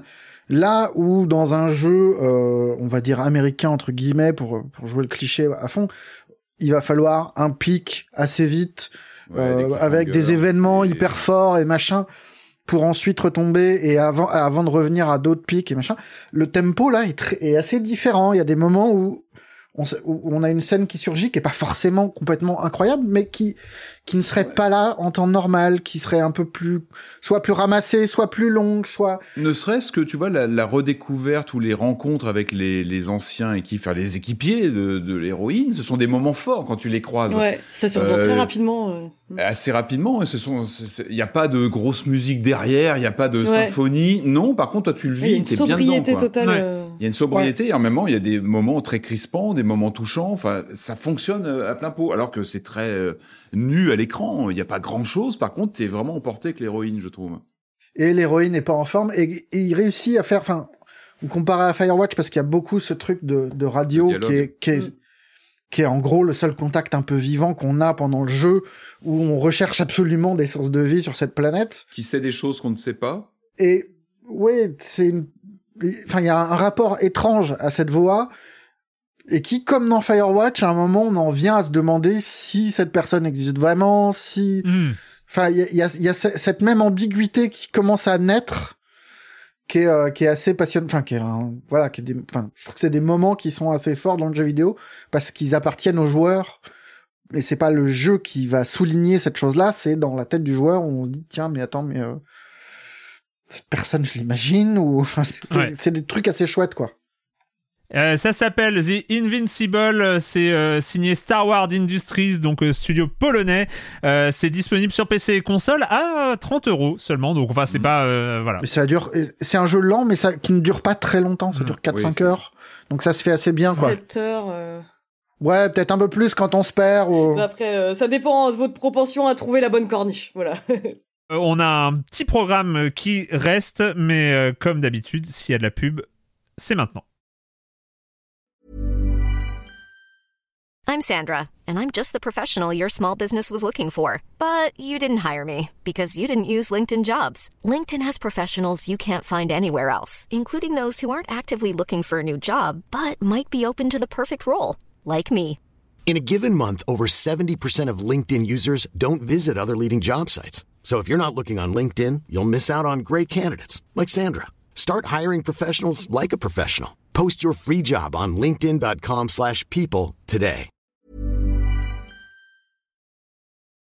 On va finir, on a encore euh, du rock, de l'horreur et un éléphant au programme, hein, et c'est quand même. Et quand quel même- programme Et quel programme Euh, Mais comme d'habitude, avant de repartir dans, dans la critique de jeux vidéo, c'est le moment de la minute culturelle. La minute culturelle hein, où on va récolter Ouais. des... Où on va montrer l'étendue de trop bien, ça fait deux semaines que j'en ai pas eu. Ah, t'es- ben voilà, t'étais impatient. Euh, je rappelle que je, je, je récupère un peu euh, les, les questions qui sont posées dans le fil de discussion Minute Culturelle qui est disponible sur le Discord de Silence on Joue. Et cette fois-ci, une seule question. Une seule question, mais qui a duré... pff, je crois qu'ils ont mis 10 jours. Ils ont mis 10 jours à trouver, euh, à trouver toutes les réponses. hein. C'est une, une question à réponse multiple. Et donc, euh, ils ont mis le temps. euh, donc, mais je vous la pose quand même. Je vous la pose parce que, Oui. comme d'habitude, on est là aussi pour apprendre. On est Nous là avons aussi trois pour- minutes pour trouver les réponses. ça, Exactement, Non, non, on exactement. pourra répondre à l'émission prochaine. Voilà. nous D'accord.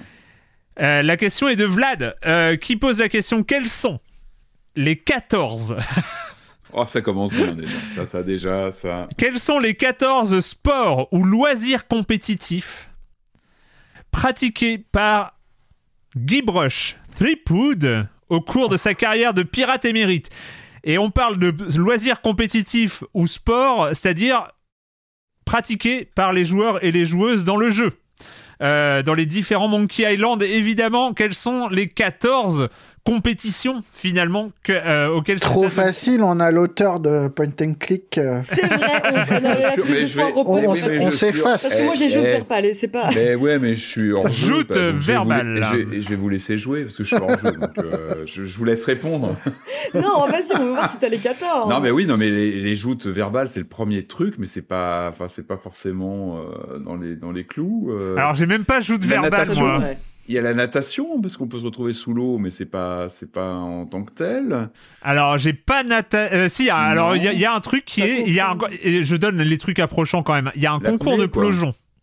Oui, bah c'est de l'apnée quoi. Enfin, quand on reste sous l'eau euh, 10 minutes pour tuer le personnage. Mais c'est euh, non mais c'est les concours, c'est des concours, c'est-à-dire c'est présenté comme des épreuves de concours face à un autre personnage dans le jeu. C'est euh, il faut, euh, faut faut que ce soit ça. Il y en a 14 quand même. 14. Ouais. Bah, on n'est pas couché les amis. hein. Ouais. Alors du coup. Euh... Je vais me chercher du café. Non, je réfléchis.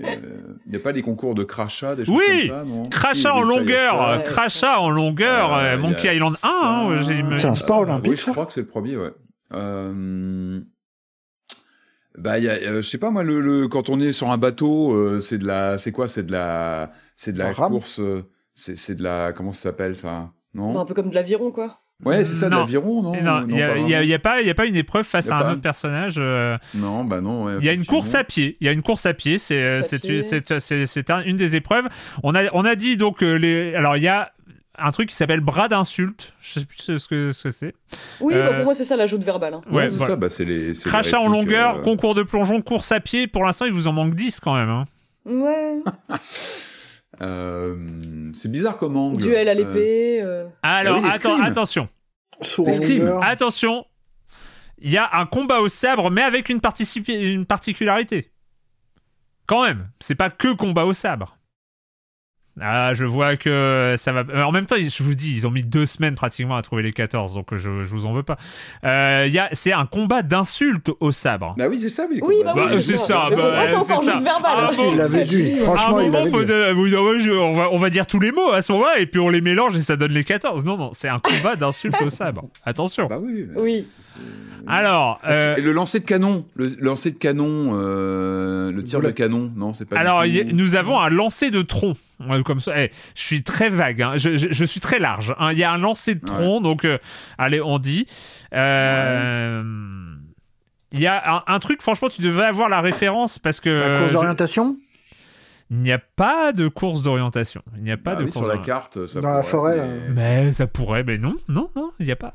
Il y a euh, le Monkey Combat. Ah Oui, oui, oui. Ah bah bien sûr. Le Ah oui, Monkey Combat, je pensais que tu allais avoir la double ref quand même. euh, Ah bah Oui, mais ça, oui, mais ça, c'est pas, c'est pas une discipline euh, officielle, ça. Enfin, Ah bah, c'est euh, un, c'est un loisir ou un sport compétitif pratiqué par Guybrush Threepwood au cours de sa carrière de pirate. Bon, la question est un peu nébuleuse. Je trouve que ça manque de précision au niveau Ouais, de la formulation. Je trouve que. Trop nébuleux pour nous. Alors, nous avons, nous avons un duel d'intelligence. Nous avons un duel de dégustation. Nous avons un duel de banjo. Ah oui. Mm. Nous avons un concours de résistance à l'alcool. Oui. Ah oui, mais on voit les refs. Nous avons du poker, hein, qui est classique, mais qui a été, euh, qui a été pratiqué hein, par euh, Guybrush euh, Threepwood.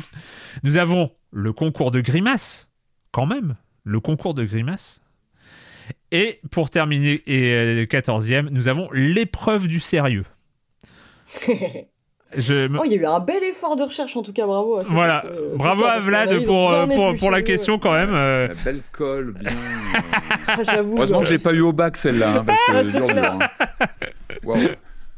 Donc voilà, bah désolé, hein, on sait très bien que la minute culturelle, il, y a- il peut y avoir des chroniques heureuses qui sont mis un peu en difficulté euh, sur euh, à certains moments, bien adorent, sûr, bien sûr, bien sûr, c'est euh, c'est le cas. Euh, vous pouvez trouver euh, d'autres d'autres questions, hein, c'est sur le fil de discussion ou posez les vôtres.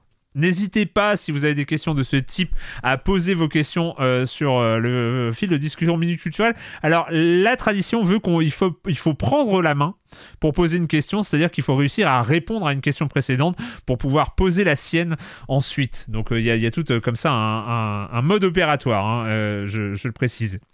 Allez, on va repartir dans les jeux vidéo. Euh, la semaine dernière, c'était Racine, donc euh, je m'étais euh, permis de voilà de vous expliquer un, rogue en long, en large et en travers. Et ben, je vais faire la même chose. Je vais faire la même chose.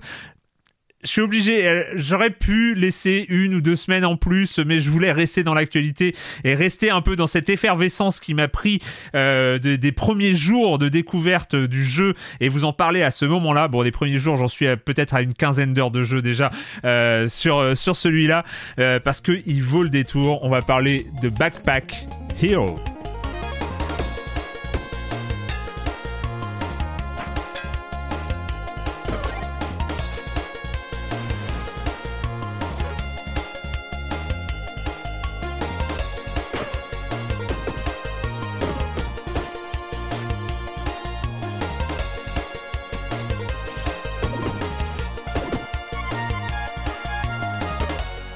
Je, suis obligé d'en parler. Je suis à fond dedans. J'ai sombré.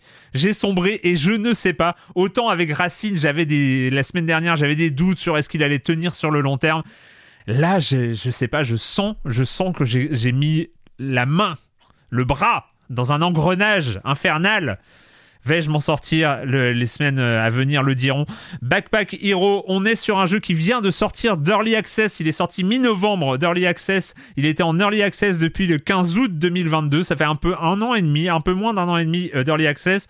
Un jeu financé sur Kickstarter. Ils demandaient 20 000 dollars. Ils en ont eu 220. Donc euh, ça, ça a un peu, un peu cartonné. Un jeu qui vient pour donner un peu tout l'historique. À la base du jeu, c'est euh, un, mec qui s'appelle Jasper Cole, ou Jaspel, sous pseudo, et ça vient d'un projet de game jam à, à l'origine, d'un- jeu qu'il avait, euh, d'un concept qu'il avait mis en place dans une game jam et qui avait bien cartonné en game jam, et voilà, il avait commencé à y avoir un peu d'effervescence autour, de ce principe. Il en a fait un, Kickstarter. Après le Kickstarter, il en a fait son travail parce qu'avant ça ne l'était pas. Euh, il est passé à temps plein et voilà. Et donc ça sort en early access. Dernier petit point de contexte, dernier petit point de contexte avant de vous expliquer le jeu, pour vous dire que quelque part, il y a, quelque chose de cohérent. À sa sortie d'Early Access, il a été disponible en bundle avec Slay the Spire et avec le soutien de Megacrit.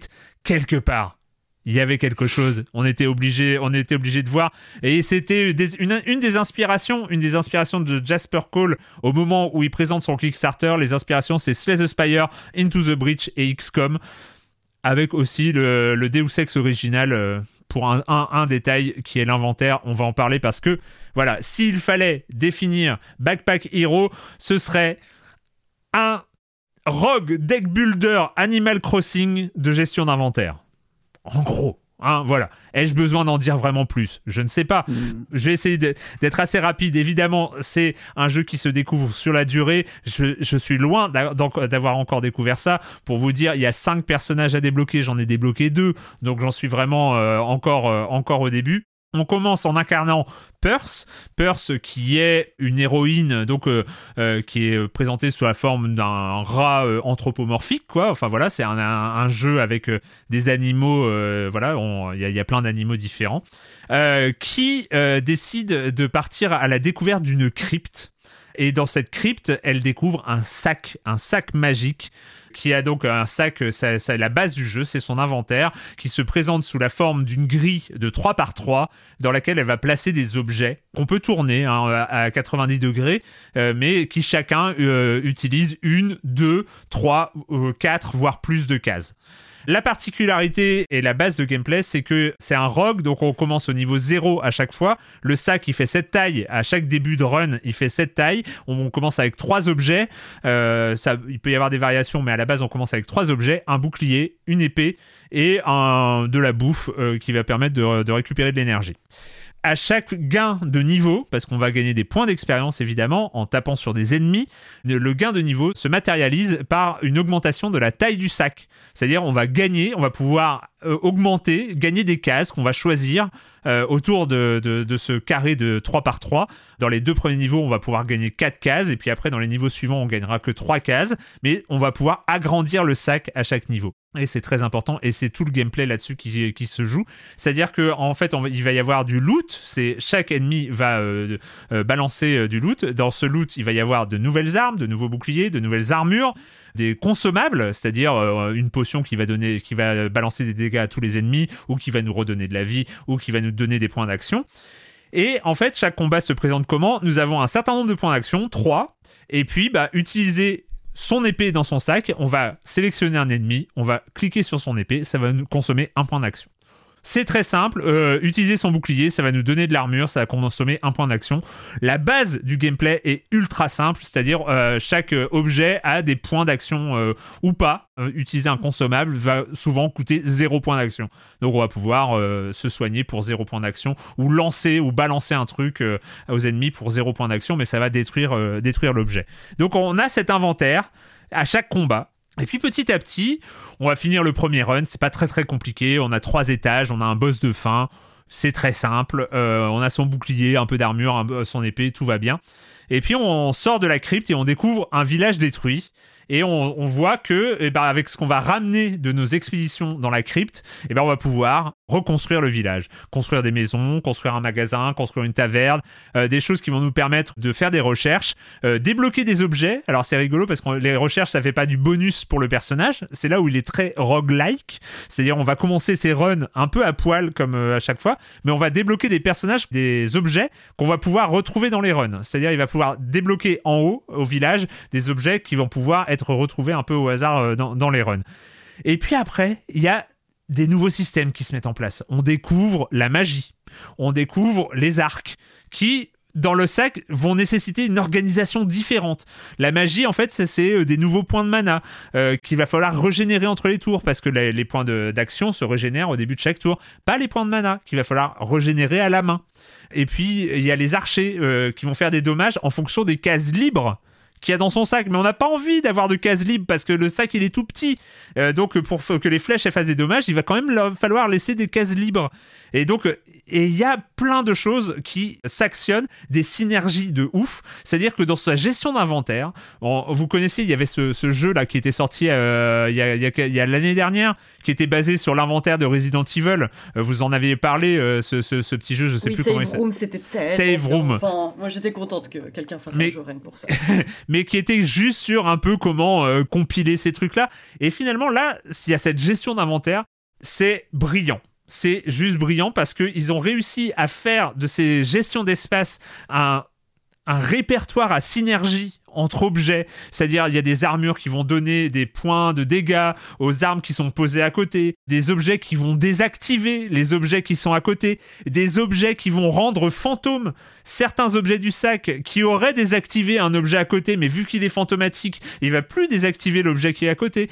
Il y a comme ça toute une série de synergies à l'infini qui crée comme ça ce truc tellement précieux dans un deck builder parce que finalement c'est un deck builder tous ces objets qu'on range dans son sac il va falloir on va devoir se séparer d'objets la larme à l'œil parce qu'on adorait cet objet mais on a un objet mieux et qui a de plus grosses synergies euh, qui vient d'arriver mais on n'a plus de place dans le sac c'est-à-dire qu'on va devoir jeter des objets et il va falloir optimiser son sac, créer le deck, enfin l'inventaire euh, le, le plus optimal possible avec les meilleures synergies. Et et il y a ce truc où dans chaque combat, on est dans le combat évidemment parce qu'il faut le gagner, mais on est déjà dans le combat suivant parce que on voit ah oui, c'est vrai, j'ai oublié ça. Ah oui, pour le prochain combat, il faut que je pense à déplacer. Et puis, ah, cet objet, ça marche pas très bien.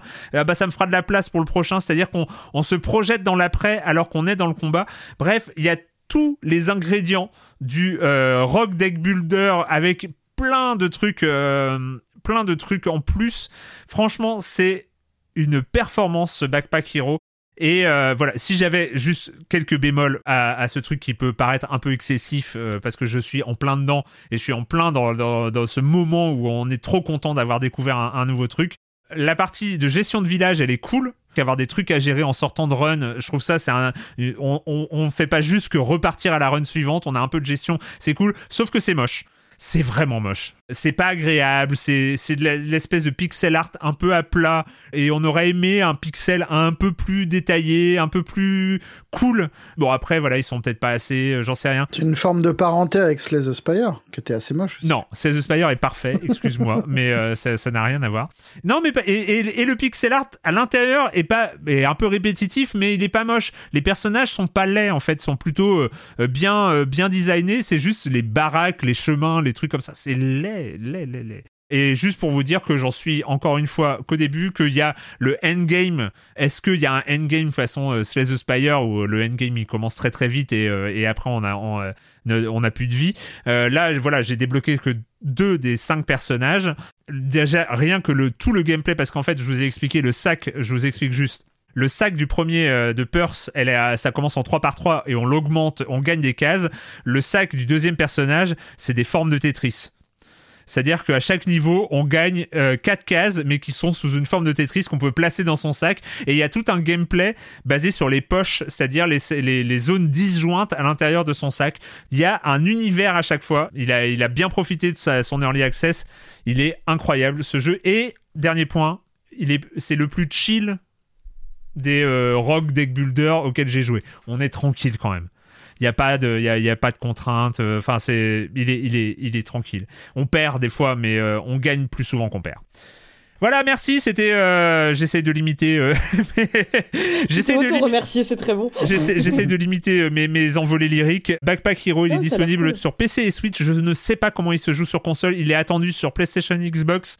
Pour moi, il y a un gameplay qui est très souris encore. Je sais pas comment.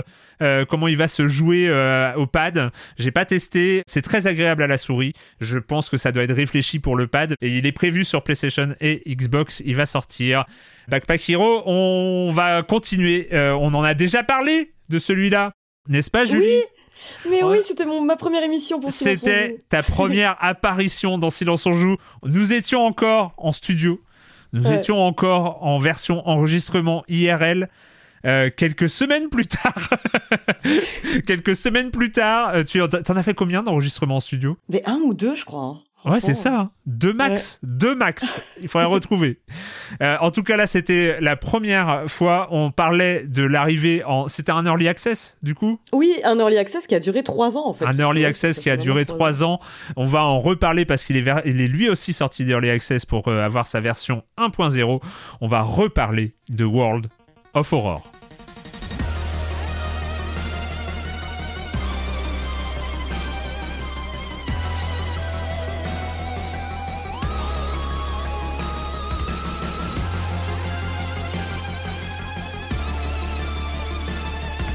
World of Horror, on retourne en Pologne. Mais oui, mais oui, Mais oui. mais, mais oui, parce qu'on y était bien. Euh, Pavel Kozminski, qui s'inspire, mais enfin, je vais te le te laisser euh, te laisser en parler plus précisément euh, que moi. Marius, tu es retouché aussi, je crois. Ouais, un, Un petit peu, pas, pas énormément.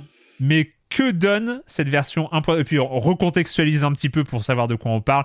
C'est quoi déjà ce World of Horror? Alors, qu'est-ce que ce World of Horror? C'est un jeu qui est développé exclusivement par une personne, donc un Polonais, comme tu l'as bien dit, qui est aussi, euh, et je crois qu'on l'avait dit à trois ans, mais qui est dentiste, euh, qui est dentiste de profession, et c'est très marrant parce qu'il s'inspire de Junji Ito, qui lui-même était prothésiste dentaire, euh, ce qui me fait penser que les dentistes ont des pensées pas très claires quand ils sont pas en train d'analyser les dents de euh, leurs ça. patients.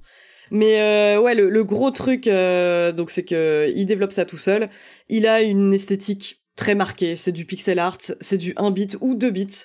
Euh, c'est c'est vraiment enfin des interfaces euh, très MS DOS. euh, et c'est de l'horreur racontée avec une économie de moyens, quoi. Vraiment avec euh, avec deux trois pixels et l'imagination du joueur qui qui fait le reste et qui est que j'avais trouvé déjà à l'époque très très efficace. Et alors le truc c'est que je l'avais adoré il y a trois ans.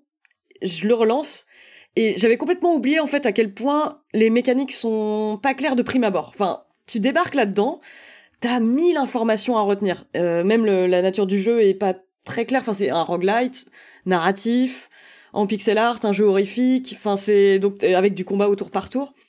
Donc au tout début, ouais, c'est, je trouve que c'est c'est un peu pénible de hiérarchiser les, les informations. Ils ont beau quand même te prendre par la main en te disant voilà, euh, voici un scénario que vous pouvez faire euh, pour commencer une sorte de tutoriel.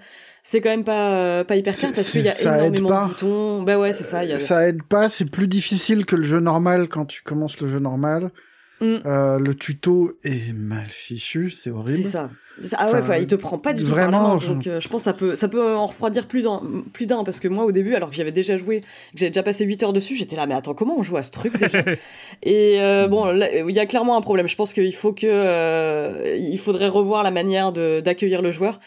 Et parce que c'est dommage, je pense qu'il y a certaines personnes qui seront peut-être, euh, qui vont peut-être s'arrêter là, se dire ok, c'est pas tout à fait pour moi, alors que le jeu a, beaucoup à offrir et est ultra intéressant en fait. Une fois qu'on a appris à, comprendre comment marche une partie. Donc comment marche une partie, c'est simple. Donc on sélectionne un personnage. Euh, dont donc parmi euh, parmi une sélection déjà définie euh, des personnages qui ont des traits de caractère qui ont donc une certaine endurance. Enfin c'est vraiment un, un truc très RPG léger quoi mais avec plus de dextérité enfin bref classique et les choix des et les personnages sont assez incarnés. Ils ont une petite backstory euh, assez courte, mais qui suffit quand même pour qu'on se projette un peu. Donc on va avoir la, par exemple la, capitaine de l'équipe de natation qui euh, qui est plus rapide. Il va y avoir Haru qui est un un chauffeur pour Yakuza, mais qui lui commence avec des cigarettes et une dépendance à la nicotine qui peut vous pénaliser. Euh, Il y a une espèce de starlet sur le déclin qui cherche à relancer sa carrière en combattant un démon. Euh, Enfin, il y a en tout cas une galerie de personnages à sélectionner au début.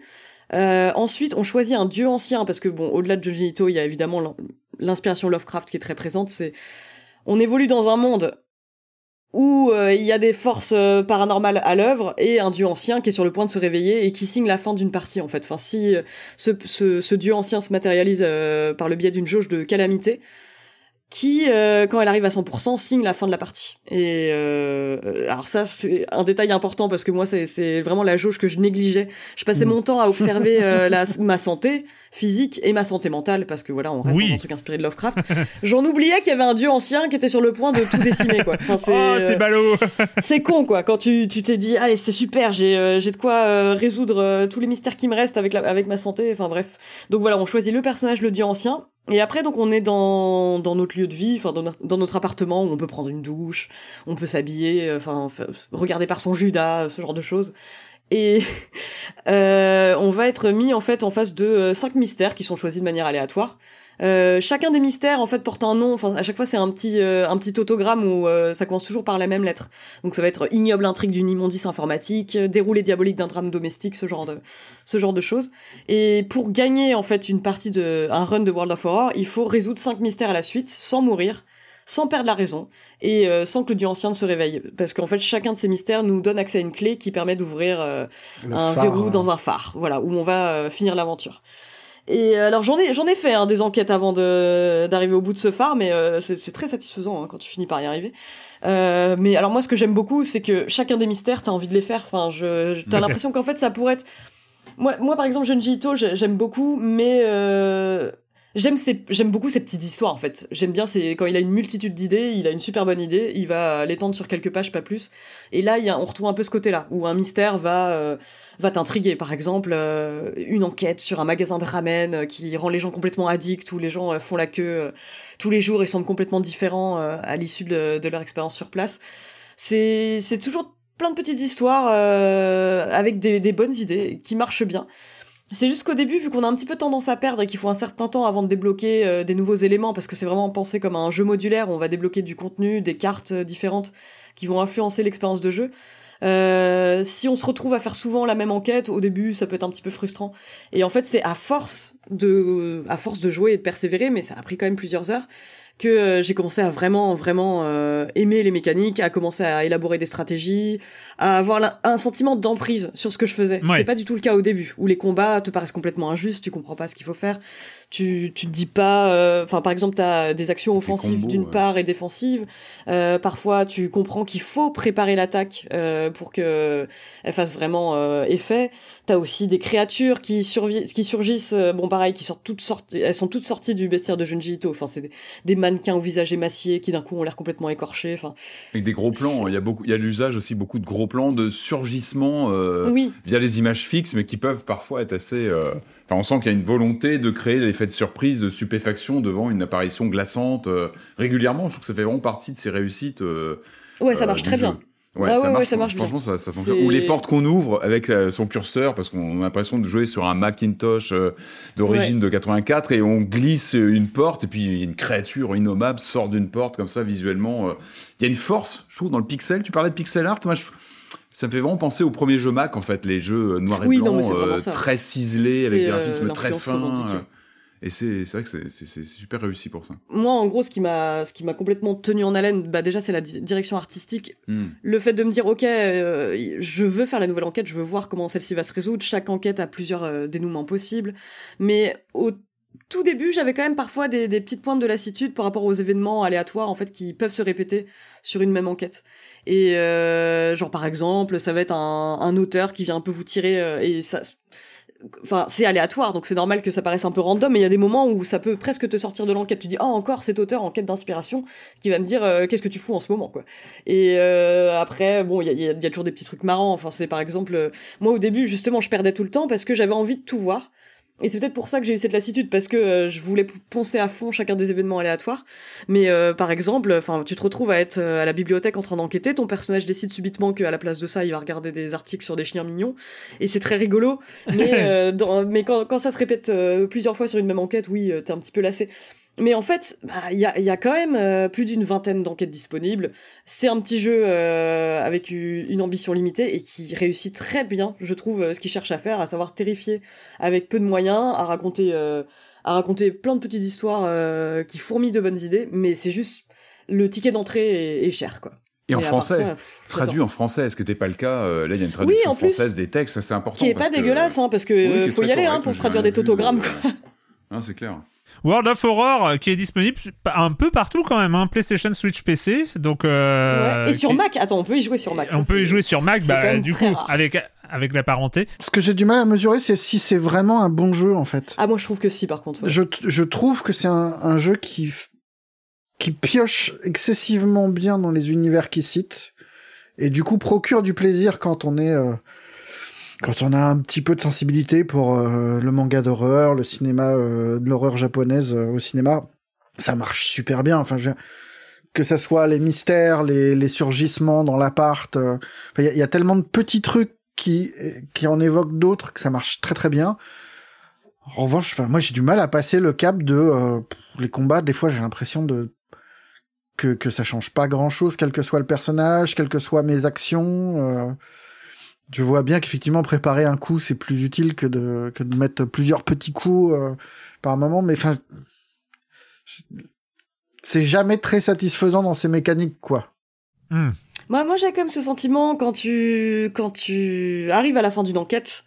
Euh, j'avais quand même ce sentiment de satisfaction euh, quasi permanent et d'autant plus quand tu réussis à en accumuler 5, toute la difficulté repose dans oui, le oui, fait dans de la- réussir à en faire 5 ouais. T'as ce sentiment de, de danger permanent, mais je suis d'accord sur les combats enfin qui les combats qui sont trop compliqués pour euh, enfin dans leur dans leur présentation pour ce qu'ils sont en fait. Enfin finalement euh, c'est vraiment tu cliques Excel, sur le bouton attaque, tu prépares ton attaque euh, T'as t'as toute une, toute une galerie d'ennemis euh, qui est intéressante, mais les combats, ouais, euh, varient pas trop malheureusement. Enfin, je faisais un peu toujours la même chose. Tu cherches une Ouais. improvisée ou un truc comme ça. Et c'est juste qu'il y a 40 carrés pour te faire euh, comprendre tout ça et c'est trop en fait. Je pense que c'est malheureusement ouais, trop complexe pour ce que c'est. C'est pas le gros point fort du jeu, mais sur le reste, moi j'ai trouvé que c'était un très bon jeu. World of Horror qui est enfin sorti de son early access. Donc euh, voilà, j'ai dit euh, disponible un peu partout pour une vingtaine d'euros. Ça y est, on va revenir là. On est dans la nostalgie. On va être à donf dans Oh, la fond. nostalgie. On va être à donf dans cette nostalgie qui est pas si lointaine, mais qui paraît lointaine euh, aujourd'hui. Une nostalgie qui va nous faire remonter dans les années 2010. Ces années bénies où sur un navigateur web, il y avait tout un univers de jeux à découvrir dans cette technologie qu'on regrette finalement assez peu qui est le Flash. À l'époque, ça a été aussi une déferlante quand même de petites trouvailles ludiques. Un nom, JMTB02. Oh, ce pseudo. Qu'est-ce que l'aimais à l'époque Qu'est-ce que je l'aimais, euh, JMTB02 Ah, ouais. alias John Cooney, qui avait fait toute une série de jeux à base du même personnage. Et c'est de ça dont on va parler. On va parler de The Elephant Collection.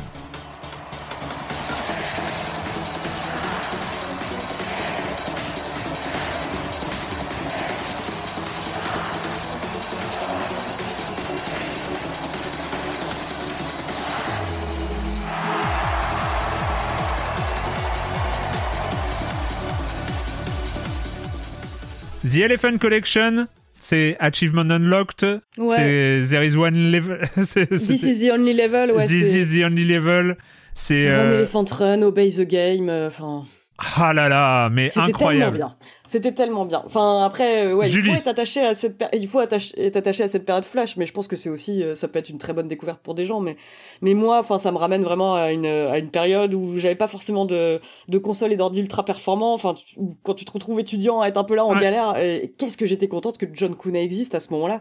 Enfin, c'est, c'était vraiment la, ouais, la grande époque de- des jeux sur euh, Congregate et Armor Games, donc où John Cooney est passé. Il est passé dans les deux Ouais. sociétés. Ancien. PDG d'Armor Games, hein, quand même. Ouais, rien que ça quoi. Et euh, bah, le- ce qui caractérise ces jeux, au-delà du fait qu'on y incarne un, éléphant bleu, c'est que c'est très, euh, c'est très méta. C'est vraiment euh, des jeux qui permettent Ah oui. une réflexion, euh, beaucoup d'autodérision aussi sur euh, le sur le jeu vidéo. Et bah Achievement Unlock, je crois que c'est le tout premier que j'avais découvert. Mm. Pour vous résumer, enfin c'est un jeu que John Cooney a fait euh, en réaction au système du Gamerscore de la Xbox 360. Donc le moment où les trophées sont apparus dans nos vies et le moment euh, même s'il condamne pas complètement la notion de trophée, parce qu'il y a des trophées qui peuvent être intéressants, pousser à l'exploration, mais il y a beaucoup de trophées qui impliquent quand même de faire une succession d'actions complètement inutiles, et Achievement Unlock se moque complètement de ça. C'est-à-dire qu'on débarque, on est un petit éléphant bleu dans une pièce, et le but c'est de débloquer tous les achievements alors qu'on ne connaît pas leur intitulé exact. Et ça peut être des trucs genre bah, commencer à bouger, euh, ça peut être mourir euh, sans une fois, ça peut être ne pas bouger du tout pendant cinq minutes. Et en fait, tu t'amuses en fait à, à te balader, à essayer de comprendre voilà comment je vais euh, débloquer le prochain trophée. Et tous ces jeux, c'est ça, c'est une idée, euh, une idée brillante et une réflexion maligne sur le jeu vidéo, enfin avec toujours des bon, euh, en termes de design, c'est à l'ancienne, hein, c'est euh, c'est l'esthétique jeu flash. Mais This is the Only Level aussi, euh, je trouve que c'est un concept brillant. C'est un jeu où on est tout simplement dans un niveau qui est toujours le même, mais les règles changent à chaque fois. Le Ouais. premier, la première fois, par exemple, bon bah voilà, on se rend compte qu'il faut appuyer sur un gros bouton rouge pour ouvrir une porte. La deuxième fois, on se rend compte que les commandes sont inversées. La troisième fois, il y a, il y a un tag euh, sur le mur qui dit réfléchissez bien avant d'agir. Toi, mécaniquement, tu te fonces, tu fonces sur le bouton rouge, tu te rends compte que la porte était déjà ouverte. Enfin, c'est que des idées brillantes comme ça et enfin ça tient de la performance en fait d'avoir autant d'idées condensées euh, et c'est ça pour tous les jeux. Enfin, euh, il y en a que je préfère à d'autres. Enfin, ça c'est vraiment mes deux préférés. Mais il y a Obey the Game qui est une espèce de jacadie où en fait on a plein de niveaux où euh, il faut faire quelque chose de différent à chaque fois. Par exemple, on va nous dire là, il faut que euh, tu sautes sur un nuage, par exemple. Mais sauf que euh, la couleur de fond va déterminer si tu dois obéir ou désobéir à l'indication que donne le jeu, ce qui parfois te donne l'impression d'avoir deux cerveaux en simultané, mais qui, Mhm. Qui est vraiment très chouette. Et puis, euh, bah oui, il y a des moments où le jeu est tellement méta qu'il est méta sur lui-même. C'est que l'éléphant bleu devient une star. Et un des derniers jeux s'appelle Run Elephant Run, et c'est toi en fait qui qui fuit euh, les lumières d'Hollywood et tes hordes de fans pour aller rejoindre ta femme. euh. Je trouve qu'il a réussi à faire une histoire, euh, Ouais. une histoire d'amour touchante. le, le- enfin bref, c'est non, je, enfin, je, voilà, forcément, je parle avec euh, tout mon bagage de, de joueuse Flash, qui était vraiment reconnaissante envers ces jeux gratuits euh, et extrêmement inventifs et qualitatifs. Mais je pense que c'est des jeux qui sont importants pour quiconque s'intéresse à l'histoire du jeu vidéo. C'est clair. Euh, bon, moi, je suis obligé de, de rappeler, c'était la, la rubrique que nous avions créée à, à Oui. l'époque d'écran.fr qui s'appelait Les jeux chronophages, euh, où évidemment, on a dû chroniquer à peu près tout, euh, avec Camille euh, notamment, tous les, les jeux de JMTB 02, euh, depuis effectivement Achievement Unlocked, Obey the Game, même Obey the Game, et avant, je crois, Achievement Unlocked, je suis pas sûr, mais avec This is the Only Level, où, où il fallait à chaque fois lire, lire le nom du, du niveau finalement pour comprendre ce qu'il fallait faire quand la gravité était inversée, quand le, les, enfin voilà. Et il y avait à chaque fois, je trouvais, il y avait, euh, comme tu le dis, quelque chose de méta sur le jeu vidéo, c'est-à-dire que je trouvais que GMTB 02 était un, un- quelque part un, un créateur de jeu bien sûr mais un observateur du jeu vidéo en fait euh, qui euh, qui pointait comme ça euh, tous les trucs Achievement Unlocked, mais je pense que la première fois que j'y ai joué, je suis parti en fou rire. Tellement euh, tu lances le jeu, t'as 15 achievements qui sont débloqués rien que sur le fait ça. de l'avoir lancé en fait. tu vois, euh, genre euh, arriver au premier niveau, rester immobile 3 secondes, et comme ça t'as une série d'achievements, tu sautes la première fois, t'as trois achievements qui se débloquent, et t'as as une sorte de, de, de, de réflexion drôle sur euh, autour des jeux et qui ne s'arrête jamais. Enfin même le le, le, le run Elephant Run qui euh, fait euh, des euh, à, à l'époque c'était comment euh, ce jeu Flappy Bird. Enfin c'était il y avait un côté à certains moments très très Flappy Bird qui arrivait. Enfin et il digérait comme ça énormément d'influence il y a euh, Elephant Quest qui était incroyable Elephant Oui, Quest euh, euh, qui était euh, qui était une sorte de de grande réflexion autour du grind, autour de, des- des points d'XP, autour des, des quêtes un peu FedEx, mais où t'es un peu paumé parce que tu sais plus à qui il faut rapporter ces trois ballons et tous les éléphants à qui, qui donnent des quêtes se ressemblent et tous les niveaux se ressemblent. Et bref, il y, avait plein de choses comme ça et c'était ultra dynamique. Il y avait une visu et il y avait une maîtrise visuelle aussi de la surcharge de la surcharge visuelle que permettait le flash. Et il y a ce truc bon euh, il l'explique bien en, avec euh, au lancement. Alors euh, The Elephant Collection est disponible donc à 15 euros hein, sur sur PC c'est vraiment le- les jeux tels quels quoi. Mais vu que c'était du flash vu que c'était du vectoriel il n'y a pas ce côté euh, le, le, le côté décalé euh, avec cet éléphant en fait l'éléphant il n'est pas du tout animé hein. c'est l'éléphant Ah il est oui. immobile. Euh, c'est un, c'est un sprite d'éléphant qui bouge en fonction des touches et c'est tout. Il est pas il y a zéro animation sur l'éléphant et c'est comme ça. Et c'est comme ça qu'on l'aime. Les, les jeux sont tels quels les jeux sont en flash tels quels Euh, il n'y a pas de ça ça ça a pas été modifié. Mais avoir cette compile euh, pour moi c'est assez inespéré.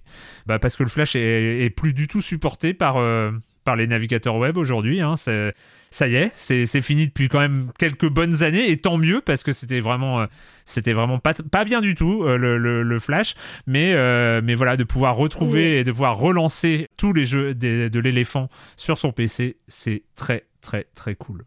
Ah, moi, Je- rêverais d'un bundle, enfin d'une compilation qui reprendrait. Enfin, moi, je lisais énormément la rubrique jeux chronophages euh, à, à l'époque, justement. C'était, c'était tellement bien.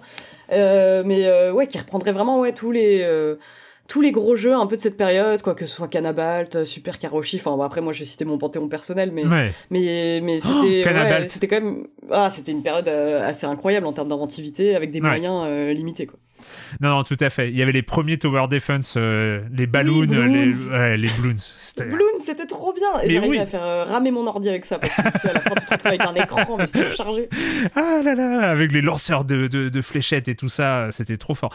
Bref, euh, il y a encore des choses à, à rattraper sur, ce, sur cette période, évidemment, qui était très très créative. Il y avait aussi ce truc où il y avait un gameplay, un jeu. Enfin, c'était aussi ça le, le, le- le truc. Bref, The Elephant Collection, GMTB02, euh, ça fait plaisir de le retrouver. On en a fini avec, euh, avec le jeu vidéo et euh, elle est arrivée trop vite. J'ai même pas eu le temps de réfléchir à ce que j'allais dire, mais j'ai trouvé hein, le temps de vous laisser la parole. C'est le moment de la question rituelle à laquelle vous n'allez pas échapper.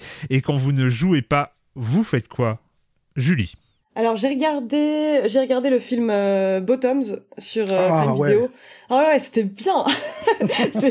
Voilà, c'était ma critique. Non, c'est euh, c'est une comédie qui est euh, réalisée par Emma Seligman que je ne connaissais pas du tout, mais qui avait fait Shiva Baby quelques années plus tôt.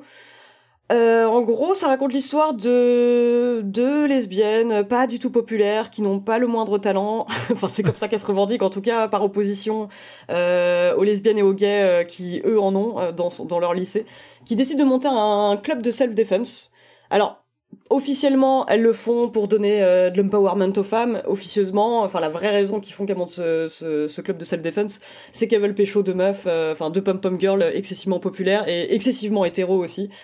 Et euh, c'est vraiment très drôle. Enfin c'est Et puis en guise de, de club de self-defense, c'est surtout un fight club en fait. Euh, ouais ouais oui c'est ça en fait. Au début tu te dis elles vont apprendre à se défendre et elles finissent très vite par se foutre d'énormes patates, avoir le visage en sang. Enfin il y a un côté, je veux pas trop euh, déflorer la surprise pour ceux qui voudraient le voir, mais il y a quand même oui des changements de ton un peu abrupts où tu te dis ouais euh, se concentrer de rage féminine comme on en voit rarement dans les comédies.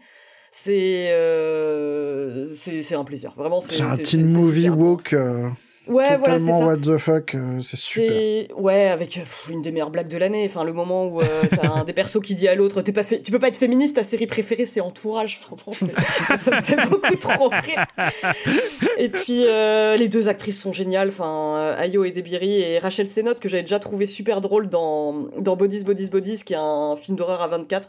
Moi j'avais bien aimé mais qui avait un peu ce côté aussi. Qui est sur Prime aussi. Hein. Qui est sur Prime également, mais euh, que je trouvais que, je- que je trouvais euh, aussi intéressant, même s'il a il se prend beaucoup plus au sérieux euh, avec son ton, mais, mais mais vraiment cette meuf euh, cette meuf est hilarante. Enfin c'est. Ah, moi je préfère l'autre bien, qui euh, était dans The Bear, tu vois, qui, est- qui a Ouais, un bah, je- rôle de petite chose toute douce dans The Bear, bien. et là elle est, elle est marrante aussi, quoi. D'habitude, je tolère très peu les adultes euh, parce qu'elles ont quasi eu la trentaine toutes les deux qui jouent des, des adolescentes, mais là, enfin là c'est ok, ça marche très bien. Ah non, euh, le meilleur truc teen, justement, de ces dernières années, c'était euh, euh, Pen 15, qui, euh, pénis, en gros, qui est joué par deux, deux meufs euh, qu'on- qui ont 35 ans. Enfin, t'y crois pas une Mm. seconde, mais c'est tellement drôle. C'est génial. Franchement, alors ça, pour le coup, je crois que c'est disponible nulle part de façon parfaitement légale. Mais c'est le meilleur truc teen depuis des années. euh, Et celui-là est vraiment très bien. ouais. Très bonne surprise. Cool. Eh ben, Marius, t'as la main. C'est pas, c'est pas dans le bon ordre. Oh Vous mettez avec les ordres Ah, ouais, moi, je Euh, moi, j'ai enfin réussi à voir The Creator que que, que j'avais loupé euh, jusque-là et euh, qui est le nouveau film de Gareth Edwards, euh, réalisateur de de science-fiction qui a fait Monster qui était génial, euh, qui a fait le seul bon film Star Wars depuis bien longtemps euh, puisqu'il a fait Rogue One et là il fait un un film de science-fiction dans en Asie du Sud-Est avec euh, des, des, des robots, euh, un amour euh, incommensurable pour, euh, pour plein de classiques de la SF, mais qui, qui mixe de façon un peu... C'est formidablement manga dans les- dans l'esprit. L'esthétique change, quoi. Enfin, le, le fait d'installer ça... je sais pas, on est, on est au Vietnam ou je ne sais pas exactement où on est, mais c'est, ça change quoi. Juste c'est, et puis c'est beau. Enfin c'est un beau film de science-fiction euh, américain mais pas euh, gros bourrin euh, débile. C'est pas complètement, euh, ça n'échappe pas complètement au pom boom boom, mais c'est, mais c'est vraiment euh, un bon film de SF. Ça faisait longtemps que j'ai pas vu ça. Cool. Et c'est encore en salle. Patrick Euh, ouais, non, mais moi je pensais vous, vous parler de, de, du fait que j'ai revu Robocop il y a pas longtemps, mais je suis un peu angoissé. Je crois que, je crois que je vous ai déjà parlé de ma revision de Robocop parce que je me, Oui, me je préparais tout doucement Ah ouais. Ouais, ouais, à l'arrivée du, du, du jeu. Non, mais alors, du coup, j'y pensais euh, tout à l'heure et en fait, ça m'a ça m'a fait méditer et je me suis dit quel, quel rapport j'ai à ce film qui fait vraiment partie de mes mes films cultes depuis toujours que j'ai que j'ai découvert en fait et du temps du vidéoclub. C'est-à-dire que moi, mon premier contact avec Robocop, c'était avec la cassette VHS louée à l'époque. C'était c'était comme ça qu'on accédait au, au film. Et, euh, et, et, je pourrais quasiment écrire moi un bouquin sur mon, mon rapport au DVD, enfin l'objet DVD, parce qu'aujourd'hui le DVD on le trouve dans les bacs à soldes, c'est un objet qui est complètement périmé, euh, qui fait qui fait rire. Je pense c'est le plus jeune parce que c'est c'est complètement has-been. Mais ça m'a rappelé, moi je me rappelais encore tout à l'heure, je, je, je, me remémorais les, les, les, l'arrivée du DVD, donc il y a, il y a oh on va dire 25 ans à peu près. Et moi, j'ai toujours ce souvenir d'un grand magasin. Bon, on peut le citer, il n'existe plus. C'était le Virgin Megastore sur les Champs-Élysées où j'allais euh, régulièrement au tout début de l'arrivée du, du, DVD vidéo. Donc, on était vraiment avant. Euh, avant que ça devienne un, un marché euh, grand public, en fait, c'était vraiment un secteur de cinéphiles qui allait dans ce magasin parce qu'il y avait les premières platines qui devaient coûter en les 1000 euros. C'était, un objet, euh, un objet de, de luxe, quoi. Et j'ai encore le souvenir de la version Criterion, l'édition Criterion de Robocop, qui était magnifique. Cet objet était incroyable. Je me rappelle encore de la jaquette euh, avec un, une fausse euh, imitation de, de, de, comment dire de métal brossé. En fait, c'était vraiment un, juste logo très épuré. Et puis bah toujours Criterion, très classe, avec les meilleurs pressages de l'époque. C'était vraiment le la marque euh, des cinéphiles qui existent toujours, mais qu'on voit, je pense, un peu moins aujourd'hui.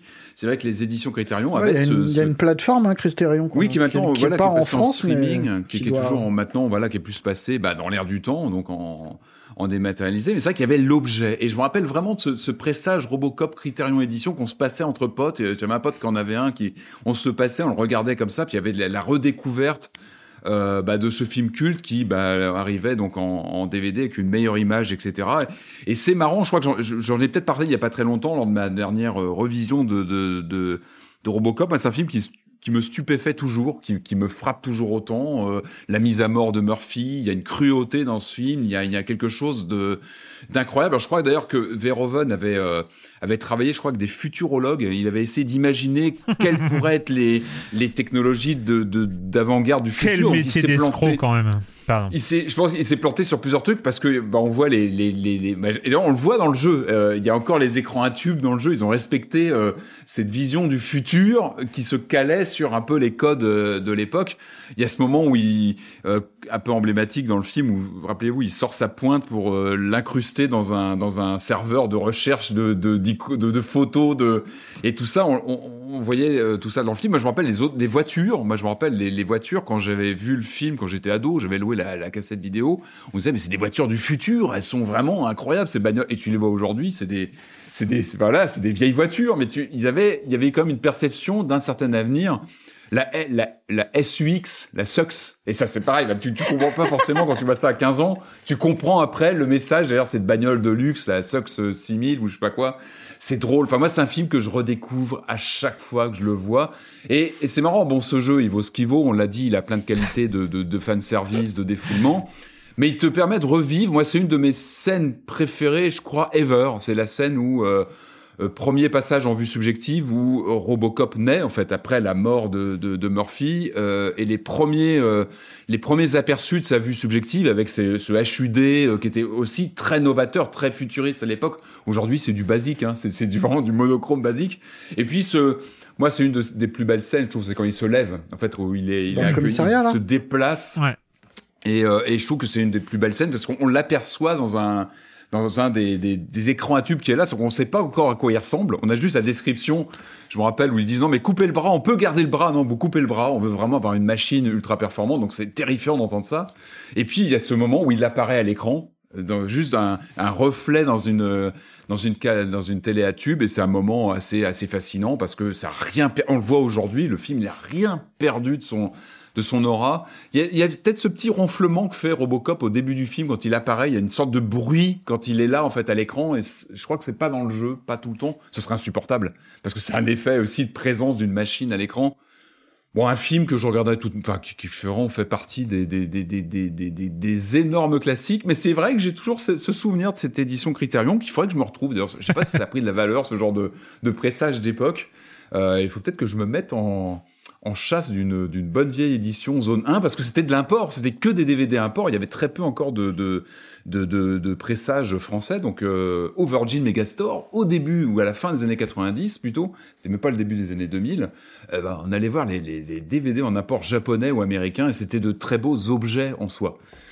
C'était loin des bacs à soldes un peu, un peu poussiéreux d'aujourd'hui, mais bon, c'était il y a très longtemps. C'était il y a longtemps. de notre fois. Voilà. Bah pour ma part, c'est pas vraiment la même chose, mais bon, euh, je vous avais parlé de. Il y a, y a plus de saison active de American's Got Talent, donc euh, voilà. Donc, euh, ma- ma- ma- mon compte YouTube s'est nettoyé. euh. mais par contre, mais par contre. La nouvelle saison de Penn and Teller Full Us euh, qui est en cours depuis quelques semaines. Je vous en avais déjà Penn and Teller Full Us euh, qui est euh, qui est en cours depuis quelques semaines. Je crois que j'en avais déjà parlé il y a quelques il y a quelques quelque temps de- déjà. C'est la meilleure. En fait, en fait, c'est un American Got Talent, mais de magie pure. euh, et en Ah, fait, les, bien, les jurés sont Penn and Les films qui de sont deux des deux des plus grands euh, magiciens euh, de, de, de l'histoire. Ils sont vraiment trop forts. Et donc, euh, il y a des magiciens qui passent. Et s'ils arrivent à faire un tour de magie où euh, Penn and Teller ne trouvent pas le truc, ne connaissent pas le truc, euh, ils ont un, un, un trophée. euh, Ils, ils ont le trophée euh, Full Dust. Euh, et et, et c'est la dixième saison qui est en cours. Et donc, en fait, je le comment Bah, Parce que les vidéos YouTube pop, euh, pop sur, sur mon compte. Et en fait, il y a une particularité. Alors, il y a deux, deux trucs. Il y a une particularité que je trouve absolument géniale sur euh, les, les vidéos de Full c'est que les vidéos sont mises en ligne. Donc c'est les vidéos de l'émission avec la mise en scène de l'émission. En fait, il n'y a pas de compte YouTube Penn Teller Full Us. C'est-à-dire que chaque vidéo est mise en ligne sur le compte du magicien. Et et en fait, il faut passer quand même énormément de magiciens. Et il y a des magiciens, ils ont genre euh, 300 abonnés sur leur, euh, sur leur chaîne YouTube, mais ils ont la vidéo officielle de Penn Teller Full Us qui est sur leur compte YouTube à eux. Et je trouve que rien que cette démarche-là, elle est cool, quoi. C'est-à-dire que euh, bah, c'est les magiciens qui ont leur chaîne YouTube, parfois créée juste pour l'occasion, parce qu'ils en avaient peut-être pas, mais euh, qui diffusent leurs prestations à Penn Teller Full Us. Et donc, euh, c'est vraiment très cool. Il y a un point avec cette dixième saison qui est un peu triste, que bah, les, les, les, les connaisseurs et les connaisseuses ont sans doute remarqué, mais ce n'est plus Alison Hannigan à la présentation, parce que c'était euh, depuis euh, depuis six ans, c'était Alison Hannigan qui présentait Penn and Teller Full euh, qu'on connaît pour avoir été actrice dans Buffy, évidemment, hein, qui jouait Willow dans, Buffy, et après dans, plein d'autres trucs, mais voilà, qui était extraordinaire en, présentatrice de Penn and Teller Full et c'est plus, elle a été remplacée par une blonde présentatrice de télé américaine, euh, je sais pas qui c'est, hein, mais bon, euh, qui est assez assez formaté euh, de son côté. Euh, mais ça reste voilà ça reste un, truc incroyable. Le, déroulé des émissions est génial. Les gens arrivent avec leur tour. Après il y a Penn and Teller. Alors il faut savoir que euh, Taylor est, mu- est muet. Enfin il est pas muet en vrai mais son personnage public ne parle jamais. Donc en fait ils sont en train de chuchoter et tout ça de trouver le truc. Et après en fait ils parlent en message codé aux magiciens pour essayer d'expliquer et de le faire comprendre qu'ils ont compris le truc mais sans dire le truc parce que et on peut pas le dire à la télé. Donc euh, donc enfin tout est super sympa. C'est une émission euh, qui est finalement assez euh, bienveillante ou c'est pas méchant enfin voilà et tout ça. Et les tours de magie il y a vraiment des gens incroyables là-dedans. Voilà. Donc la nouvelle saison est en cours et disponible sur YouTube dans plein de chaînes différentes. Mais il faut faire euh, utiliser le moteur de recherche eh ben écoutez, euh, merci, merci à tous les trois pour euh, cette, euh, ce 15e épisode de la saison 17 de Séance on joue. Et puis euh, bah, on se retrouve la semaine prochaine pour reparler de jeux vidéo sur libération.fr et sur les internets. Ciao Ciao. Bisous. J'en ai pas marre de parler que de jeux vidéo.